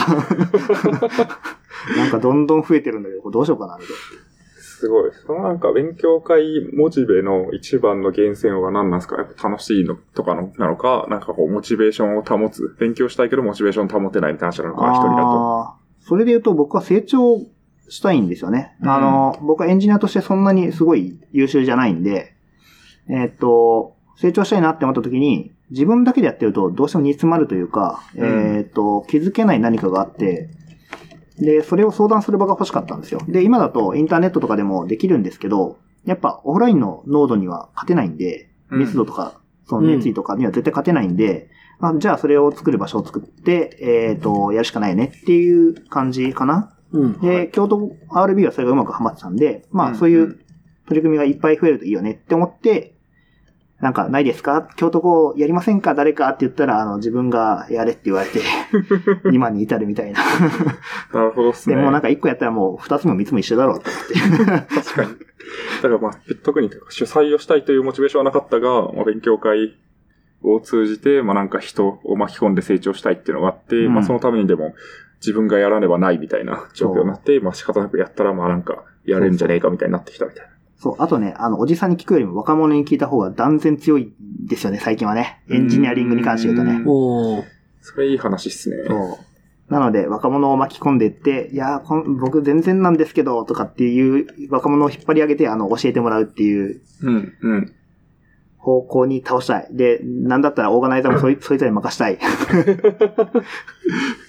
創始者として最初立ち上げるけど、あそうの、あとは任したみたいな。そう、一子相伝な感じで受け継いでってくれっていう。いやー、いいっすね。いい話ですね。うん。ね。確かに確かに。まあ多分ね、これを、こういう風に考えれるようになったら、ハテナの勉強会とかでいろんな人が話してるのを聞いてるっていうのが大きいかなっていう思ってるんで、多分、ハテナ社員になったことは一度もないんだけど、えー、ハテナイズム的なものが あると思う。う。うんん。いや、京都、そういう意味では、こう、なんか、密度が濃くて良さそうですよね、なんか。まあ、うん変な人多いね。変な人多い。本当に。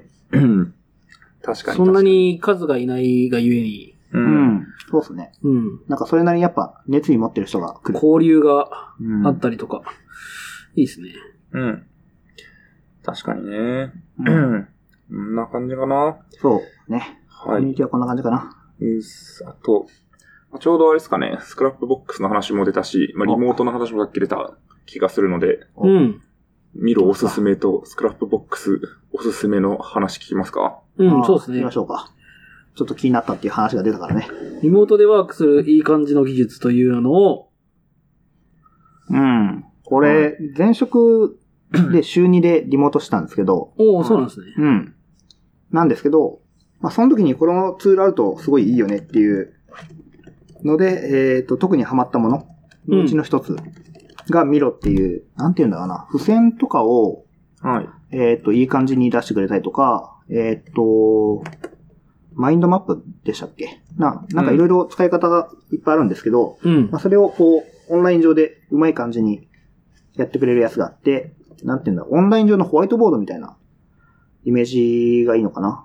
もう完全に結構いろいろ何でもできるんですね。そう、何でもできるんですよ。今登録しちゃいましたけど。ああ、うんしちゃいましたか。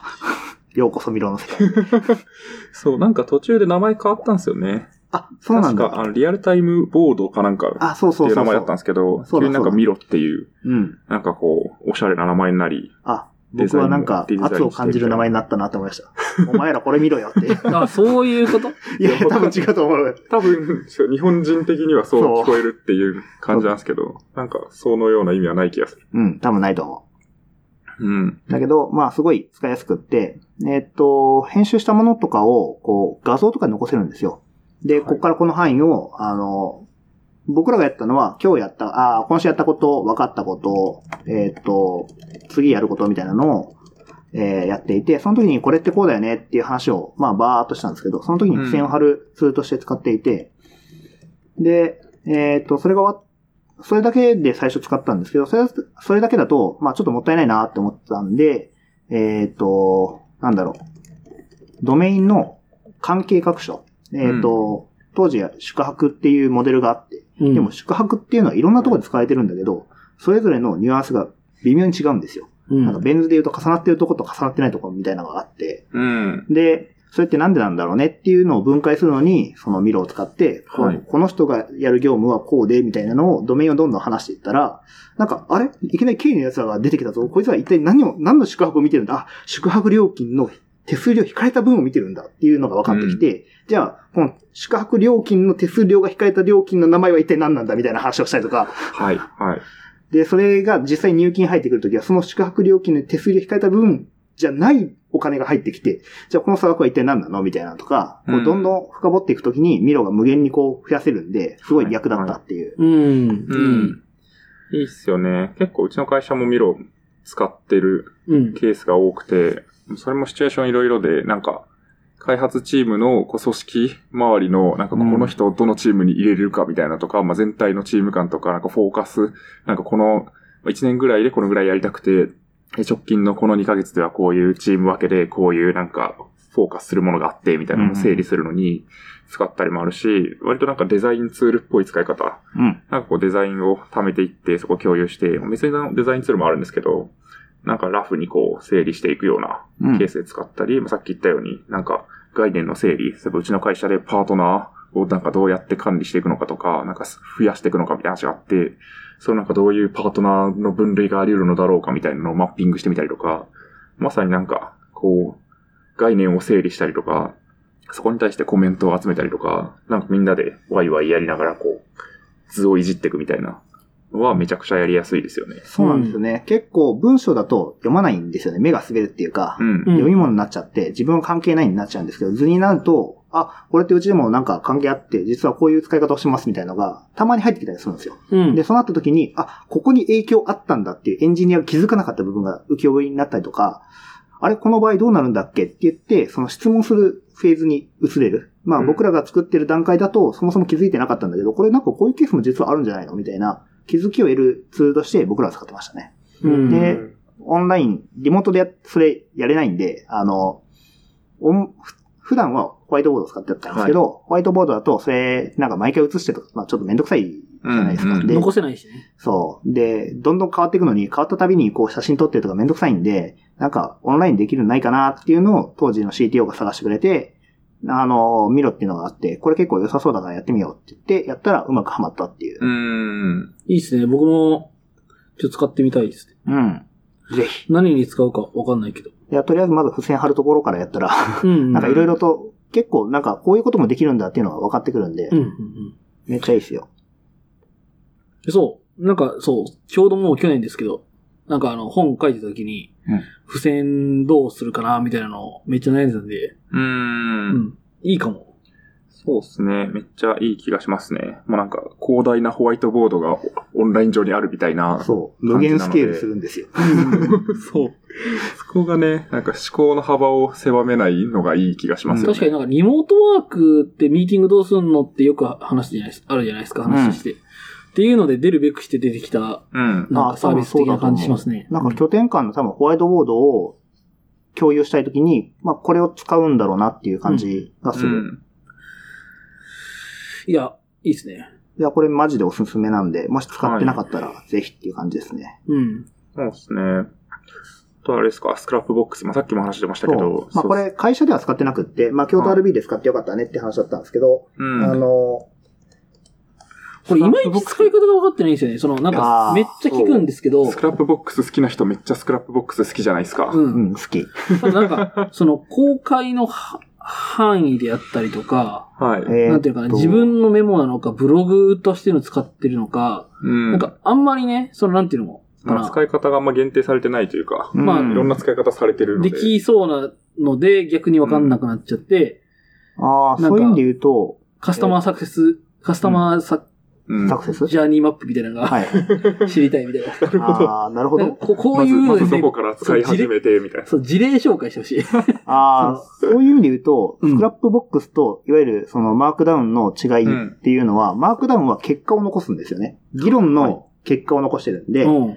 えっ、と、その経過とかプロセスっていうのはあんまり重視されてない。まあ、コミットログみたいな感じで残りはするんですけど、うん。まあ、一覧性がないんですよ。うん。なんですけど、スクラップボックスっていうのは、えっ、と、ネストしていって、こう話をどんどんネストさせていって、いや、これってそもそもこうだよね、みたいな話になった時に、あの、なんで言うんだろう。こう、これちょっと長くなりすぎたら別でもう一回やりましょうって言って、別のページすぐバッて作れるんですよ。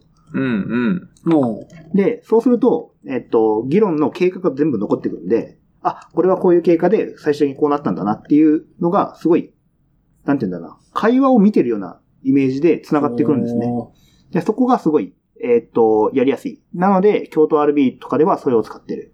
う。。うんー。それはなんか、すわかりづらくなんないんですかわかりづらくなるよ。ああ。なるけど、そこはなんていうか、こう、情報を残すことに多分価値を置いてるのかなって思ってて、うんうんうんえっと、まあ、ただね、スクラップボックス、ダメな話をすると、もう一回記法を覚え直さないといけないっていうのはちょっとだ るい。ああ、なるほどね。うんちょっと違う基本なんですね。マークダウンではないんで、うんちょっとその辺が微妙だなと思うことはあるんですけど、うん、なんか、そうですね、議論、スラックとかでよくススレッドでなんか議論が急に始まっちゃってみたいなうん。のあるじゃないですか。うん。まあそういうのって、その、見えないところで議論されてしまってるのが問題なので、まあそれをスクラップボックスでちょっとやりますかって言って、シュッてこう持っていくっていうのは、なんかスクラップスクラップボックス社の、スクラップボックス社じゃないか、ノータインクって作ってるとこなんですけど、うんノータインクの、えーっと、やり方らしい。で、うんなんかその事例はどっかにまとまってたはず。う。うんん。ちょっ。と、今、パッと覚え出せないですけど。なるほど。ちょっと、そういうの探してみます。うん。うんで、。そう、なんか、いい、いいと聞くんですよね。はい。うん。なんかディスカッションするときは、マークダウンよりも、あの、スクラップボックスが合うっていう。マークダウン、その、餌とか、あ、そうそうそうそうキビラとか、そういう、もう、綺麗うに。ん。うん。綺麗に整えてドキュメントして残すっていうよりは、会話を残すみたいな感じのイメージが強い。うん。確かえーに。それをもうトピック単位でもうバンバンバンバンページを切り出していって、そうそうそうのなんか関係性とかをこう、バーッとこう、枝葉に分かれていくみたいなのを、まあ、表現しやすかったり、リアルタイムでやりやすかったりするって感じですかね。あそういう意味では多分分類や整理は不要って書いてますもんね。うん。で、とにかく手軽にアウトプットして、なるほど。多分ね。そういう、結構チームによって使い方をするんだなああ、そうですね。うん。僕らはそうやって使ってるのがハマってるって感じですけど、なんか、だからそういう意味で言うと、マークダウンと比較されるけど、それよりは、あの、ドロップボックスのペーパうん。ーに近い使い方かなっていう。うん。確か今に。、今ここでリアルタイム編集されてるけど、こういう話をスラうんスクラップボックスでやるっていうだけのうん。話。なるほど、なるほど。うん。そうか。まあ、そう か。確かにチームでやった方が売れるしね。うん。まあ、それはそうおっすね。金取れるしね。まあね。うん公開範囲はね、確かにちょっと分かりにくいんですそよう、ね。わかりにくくないですかちょっとなんか、そうなんすかうん。なんか、どうやったら公開されてて、これは僕だけに見えるのだろうか、本当にみた いな。誰かに見られてたらどうしようみたいな。うん一応、プライベート、えーっ、と、ドメインを、ドメインというか、そう、えーすぐ、すぐなんか新しいページが作られるんですよ。そう。うん。めちゃくちゃ。一回も僕は一応使ったことあるんですけど。はいはいはい。で、これはもしかしさたれてんら。のそう。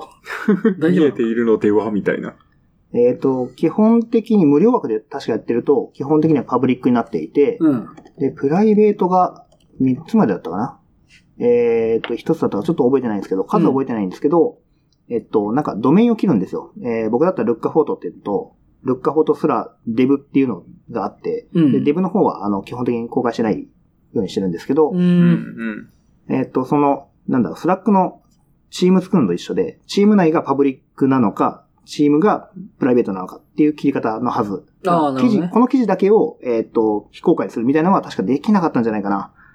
うあんまりそういう使い方をしてないんで、えっ、と、覚えてないですけど、確かなるそほんど。な感じだった。あ、理解しました。なんとなく理解しました。で、アカウントは Google のアカウントがあったらログインできるっていう形なんで、こう、事前に、まあみんな大体 Google のアカウント持ってるので、Apple が。うん、うん。あの、アカウントをあ改めて発行し直す必要性がないんで、うんうん。こう、コミュニティ系来た時に、まあなんかアカウントこれで発行してくださいっていうのがちょっと手間なんですよね。うん。そういう時にこはう、いパッと入れるっていう。うん。いいですね、それは。うん。確かに今試しにログインしてみましたけど、なんかすぐログインできて使い始められる感がありますね。そうなんあ、でそすようか、ねプ。ロジェクト単位で、あの、あ、そうそうそう。プライベートにするかが選べるんですうね。ん。確かに。ほ本ほ当だ。ほほオンリーメンバーズキャンディーランドライトと右に出てきますね。プロジェあ、クそトうの。なんですよ。で、なんかリンクを踏むと、えっ、と、用意されたリンクを踏むと、えー、編集権限が与えられて、初めて編集できるっていう。はい。あの、京都 RB ではいつもこの編集権限のリンクを踏んでねって言うんですけど、大体踏んでなくって、編集できませんっていうのが大体出てきます。 なるほど。あでもそれなんか共同編集者をリンクでばらまけるのは面白いですね。うん、そうですね。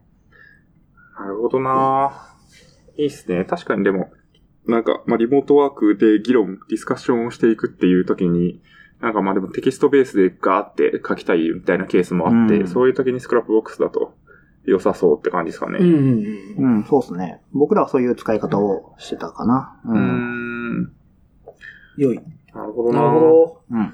うん。 あとあれですか。リモートワークでおすすめ本が、ああ、これね。ああ、そうだ、そ強いチームはオフィスを捨てる。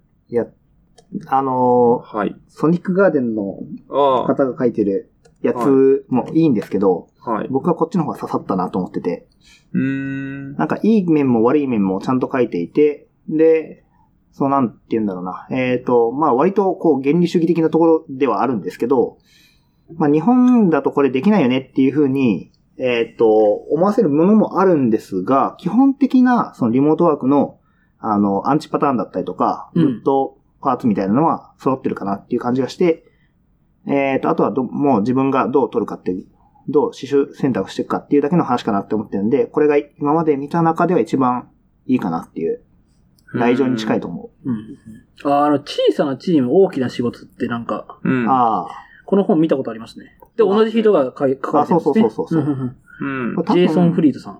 あんまり、そう名前は聞いたことなかったけど、この本は知ってますね。これ多分リビュード FM かなんかでも紹介されてて。ああ、そうなんす。ですね。うん。うん、うん。なんか DHH のいた会社かなうん。ちょっとその辺詳しくないんで、あの、もしかしたら間違ってるかもしれないんですけど、今のところリモートワークでどれがいいですかって言われて僕が見た中だとこれが一番良かった。うんう。ん。なんかなるねほ、ど結構、あの、さらっと読めるんで。はい、はい。 うんこれ割とリモートワークするときになんか、どういうことに気をつければいいかもわからんみたいなうん。人が読むと、なんか、ああ、なるほど、こういう感じでやるとうまくいったんだね、みたいなのがそうですねわかるって感じですかね。まああと、どういう価値があるのか、そもそも。あ、そうですね、そうですね。まあ、そもそも僕らって、もう基本、まあ僕らってっていうか、えーっと、なんだろうな。インターネットを使ってやり取りしてる人は、ほぼそうなんですけど、はい。あの、大体リモートワークしてるんですよ。うん、うん。あの、講義の意味でのリモートワークをしていて、はいまあそうまであすよね。多かれ少なかれしている。していて、なんか、出張先からコードを書いたりとか、まあ、うんうんあるいはなんか営業の資料を作ったりとかっていうのも一つのリモートワークなんですよね。うん。なんですけど、それをじゃあ、全員でやろうとしたときに、まあ、どうや、どうやるんだみたいな話が出てくると思うんで、それがうまいことまとまったのがこれかなっていう、うんこの本かな。っていう。で、こういうことをやると多分うまくいかないとか、えっ、と、なんか、僕たちはこういうふうにやることで解決していったっていう方法とか、まあ、いいとこ悪いとこ全部書いてるんで、まあまあ、比較的ポジショントークになりにくい本なのかなっていうふうに思いいですね。う。ううんん。まあ、もし見てなかったらどうぞって感じ。はい。確かに。限界までね、書いてあるのはね、いいですね。嘘くさくなくて。いや、そうなんですよね。どうしてもリモートワークなんか、うん。フルリモート最高とかっていう広告が出てくるとですね、はい。いや、お前本当にそれ本気で言ってんのかって思うわけですよ。うん。そうですよね。いや、フルリモートは結構スキルと俗人性があると思ってて、あ、俗人性っていうのは、やれるやれないではなくて、合う合わないの問題で、うん。まあ、僕はフルリモート嫌なんですよね。はい。うんはい。でそれなんでかっていうと、コミュニケーション密度がやっぱどうしても下がると思ってて、うん。で、そこをどうカバーするかっていうのが、リモートでまだ僕の中に見出せてないんで、フルリモートは嫌だなっていう。まあ、週2ぐい。らい、週1、週2ぐらいがちょうどいいかなっていう。はい。はい。そうっすよね。まあ、よくある話だと、Google とかはね、あんまりリモートワーク推奨するよりも、オフィスをめちゃくちゃ来たい場所にして、そう、コあミュれニ、ケーション直で取るみたいな。あれめちゃくちゃ羨ましい。 そうですよね。それもでもね、やっぱりリモートワークの限界みたいなところを分かった上でやってると思うので、うん。なんかね、まあ別に会社によってスタンスあると思うんですけど、なん銀の弾丸ではないという感じはとてもしますよね。そうですね。結局ツールなんで、便利に使うのがいいんですけど、なんかそのツールが、ツールを使うことが絶対になっちゃったら、まあなんかおかしくなるよねっていう。うん。僕もさっき、ルッカさんが一番初めにおっしゃったように、あのー結構、オフィスで働きたい派なんですけど、うん。でもうちの会社、今ちょうどに転職して、まあなんかバイト期間も含めて働いてるの3週間経ったんですけど、うんめちゃくちゃなんかこう有効活用してる人が多くて、リモートワークを。う。うんん。なんか、まあその、まあ、用事含めてっていうのもあるし、し作業集中時間にちゃんと使って、めっちゃ進んだみたいなはい。感じの人を言ってたりとか、まあその人でも逆に言うと、ふんそこにリモートすると急に奮法チャンネルでめちゃくちゃ喋り始めて、うんうん。うん。わかりやすかったり、うん。なんかそういうの上手い人がいる。まあそれはちゃんとこう、その制度が回ってるってことなんでしょうけど。うん。そうですね。なんかやっぱ、全員が一度リモートワークしてないと、その辛さとか良さとかが絶対わからないんで、うん。あの、今、マネーフォワードっていうと、あんまり推奨はして、推奨はしてないっていう言い方は変かもしれないけど、えっと、まだ、やっぱその辺が弱い。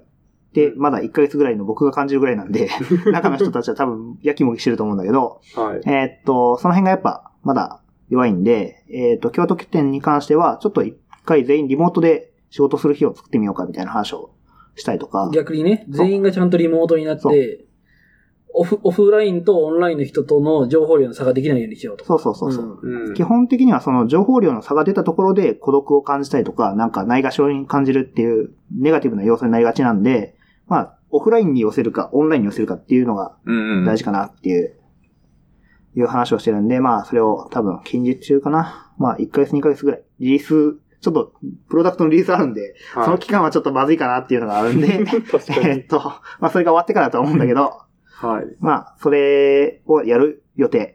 ううんん。なるほど。うんいいですね。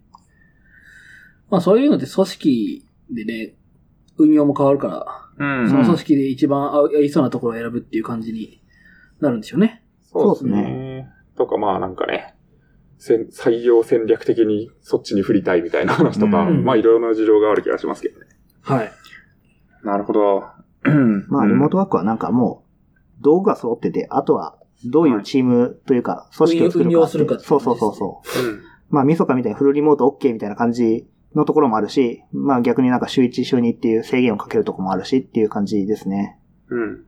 まあ、できるだけ生きやすくしたいっていうのがあっうんうて、んそのための手段だから、まあ、生きやすい方向に、その、チームのメンバーが生きやすいと思う方向に倒すっていうのが多分大事かなっていう、まあ、そういうことが書かれてる本なんで、ううんん。うん。結構だから、どっちかっていうと、その、さっきガビさんがちらっと、その、じゃはあいどういうふうになんかこう、喋った方がいいのかとかう、ん、うん。そういうこう個別の話というよりは、結構大枠の運用の話をしてるって話です。あ、全部入ってる。ああ、全部入ってる。うんなるほど、なるほど。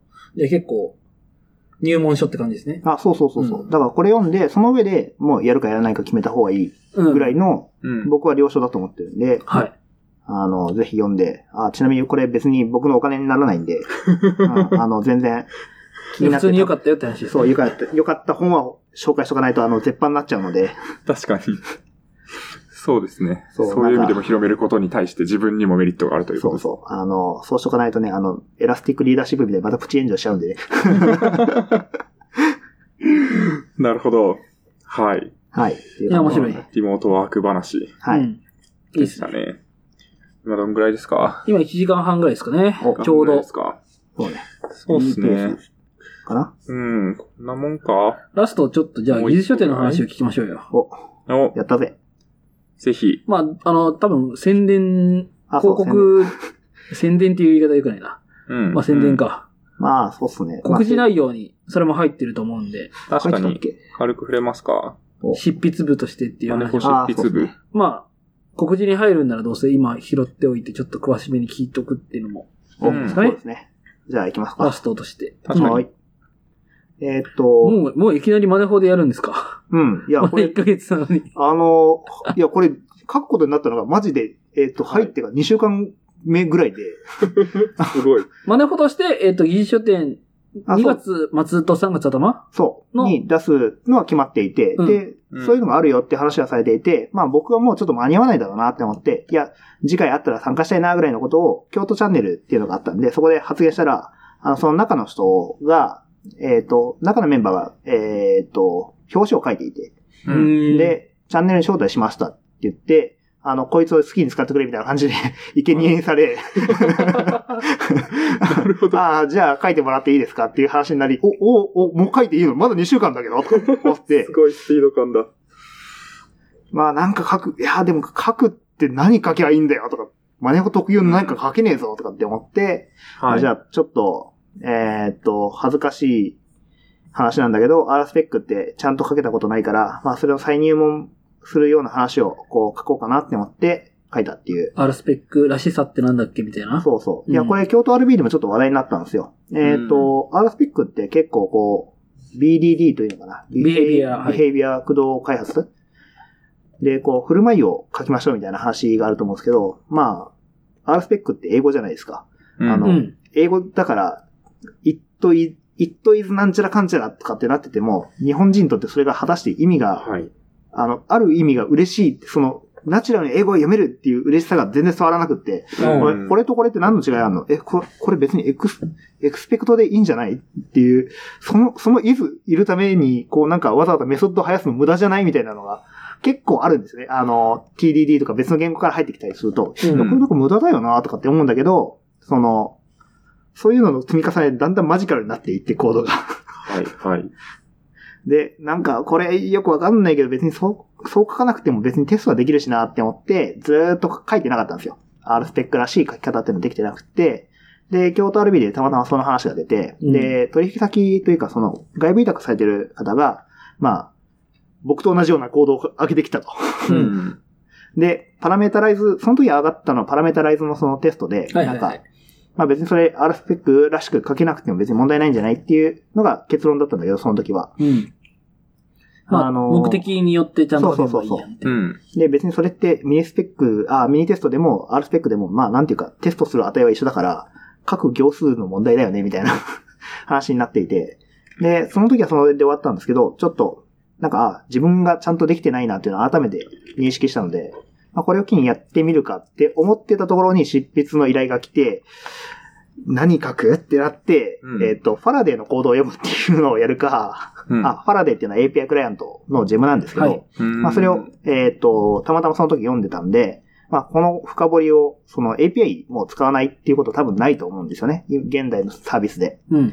なので、それを書く、書いて、こういうことをするとこういうことができる便利なファラデーの使い方みたいなのを書くか、うんえっ、と、R スペック再入門っていうその、ダメな方向に出すかっていうのを考えた結果、R スペック倒しました。う。うんんいや、でもいいと思います。なんか、R スペックみんな書くし、まあ、ファラデーはみんな使う、まあみんなっていうか、おおよそなんか使いがちですけど、うん。 R スペック、なんか、議論を呼びやすいというか、そうなんですね。えなんか、え議論を呼びやすいというか、その、まあ、人によって書き味がそ違ううみたいな。そうそうそうそうそ。そうああいうのってなんか、議論呼びがちじゃないですう。か。呼びがちですね。でそういう方が面白い。確かいに。や、なんまかあ、ね、受け、受けますようね。ん。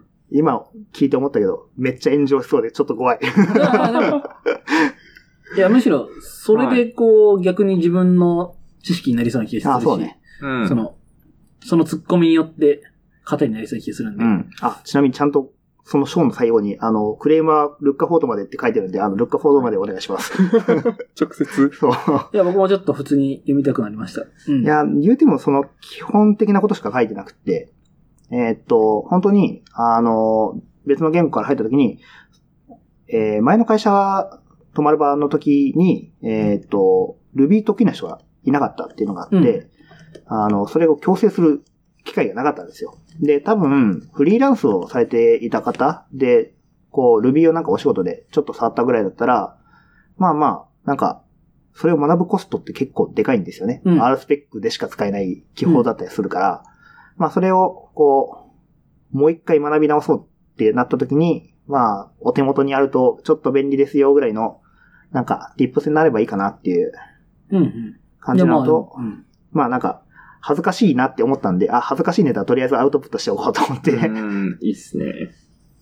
なるほど。この本自体は結構マネフォの人が書いているという縛りにだけど、テーマとしてはいろいろあるって感じなんですか、一応、テーマは自由になっていて、うんただまあ、なんかマネホに絡んでる技術だと嬉しいですっていうニュアンス。技術の話をしてるってことあ、そうですね、そうですどねっ。ちかというと、その、どういう作りをしてるよとかいう話じゃなくてってことあであ、すねそうですね、そうですね。うん、確かに。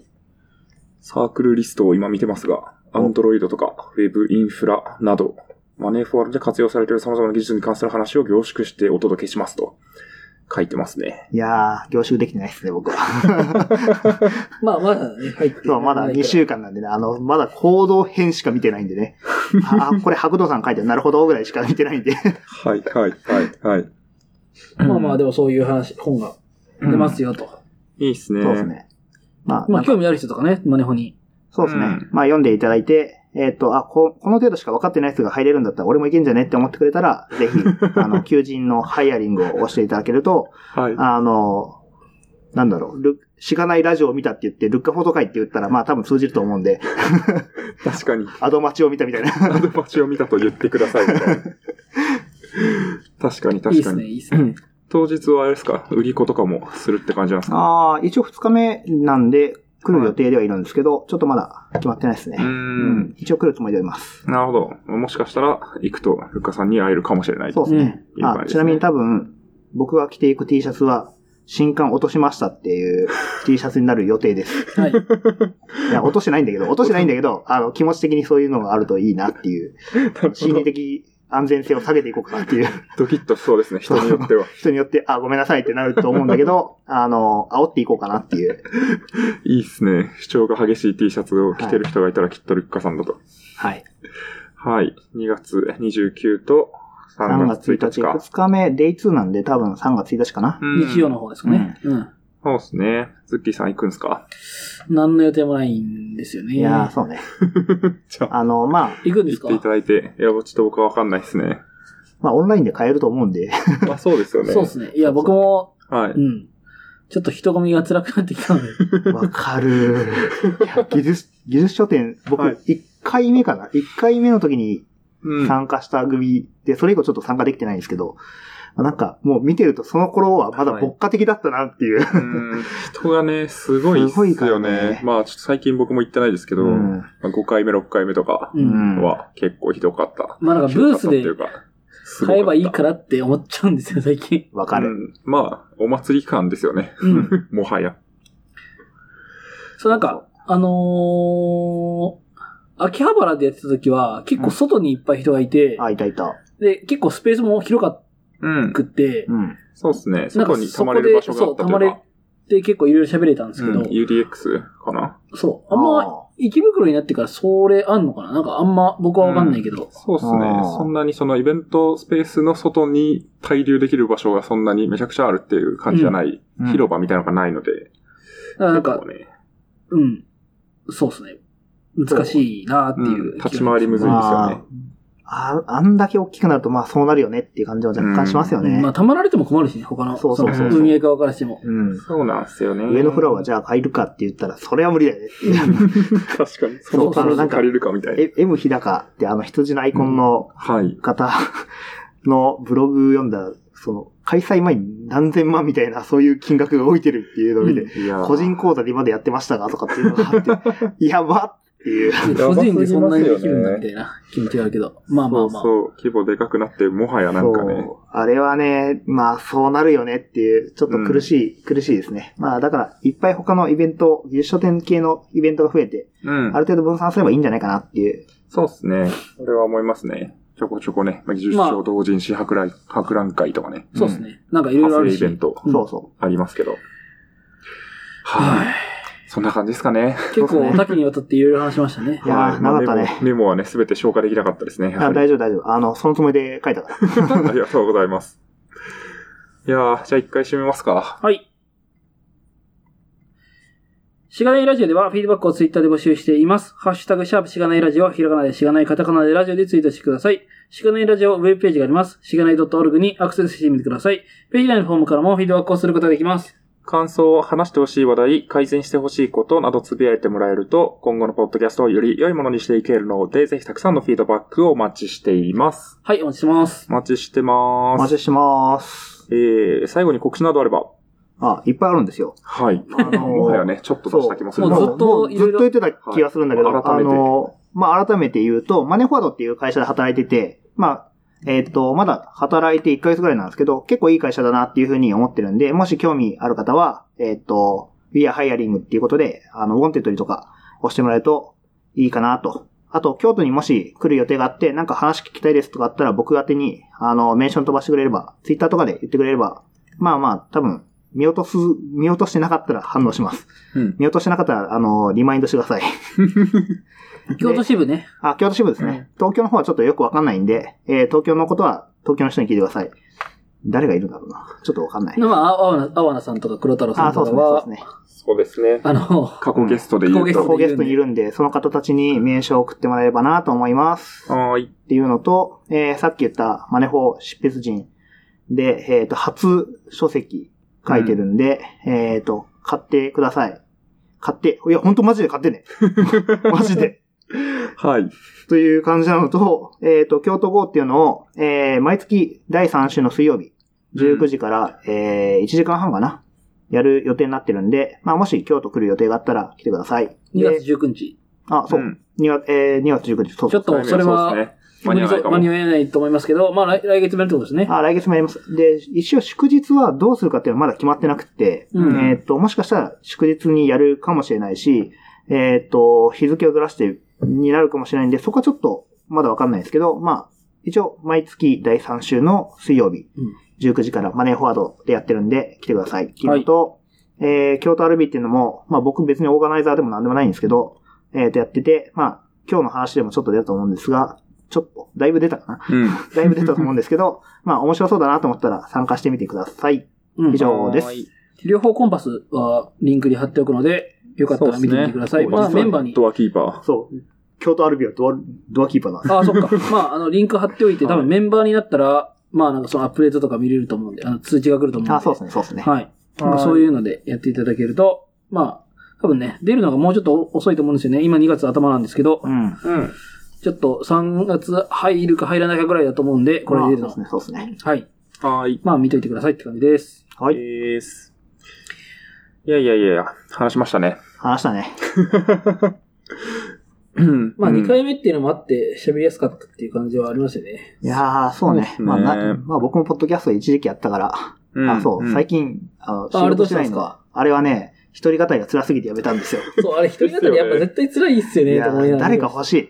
本当に。そうっすよね。やっぱ、相方大事だし、まあ、ゲスト大事。そう、ゲスト大事。あの、やっぱね、自分の考えをひたすら述べてるだけになっちゃって、すごい浅くなったなと思ってて。うん。あ、の、深掘り FM みたいにこう深掘っていきたいんで すよ。わかります。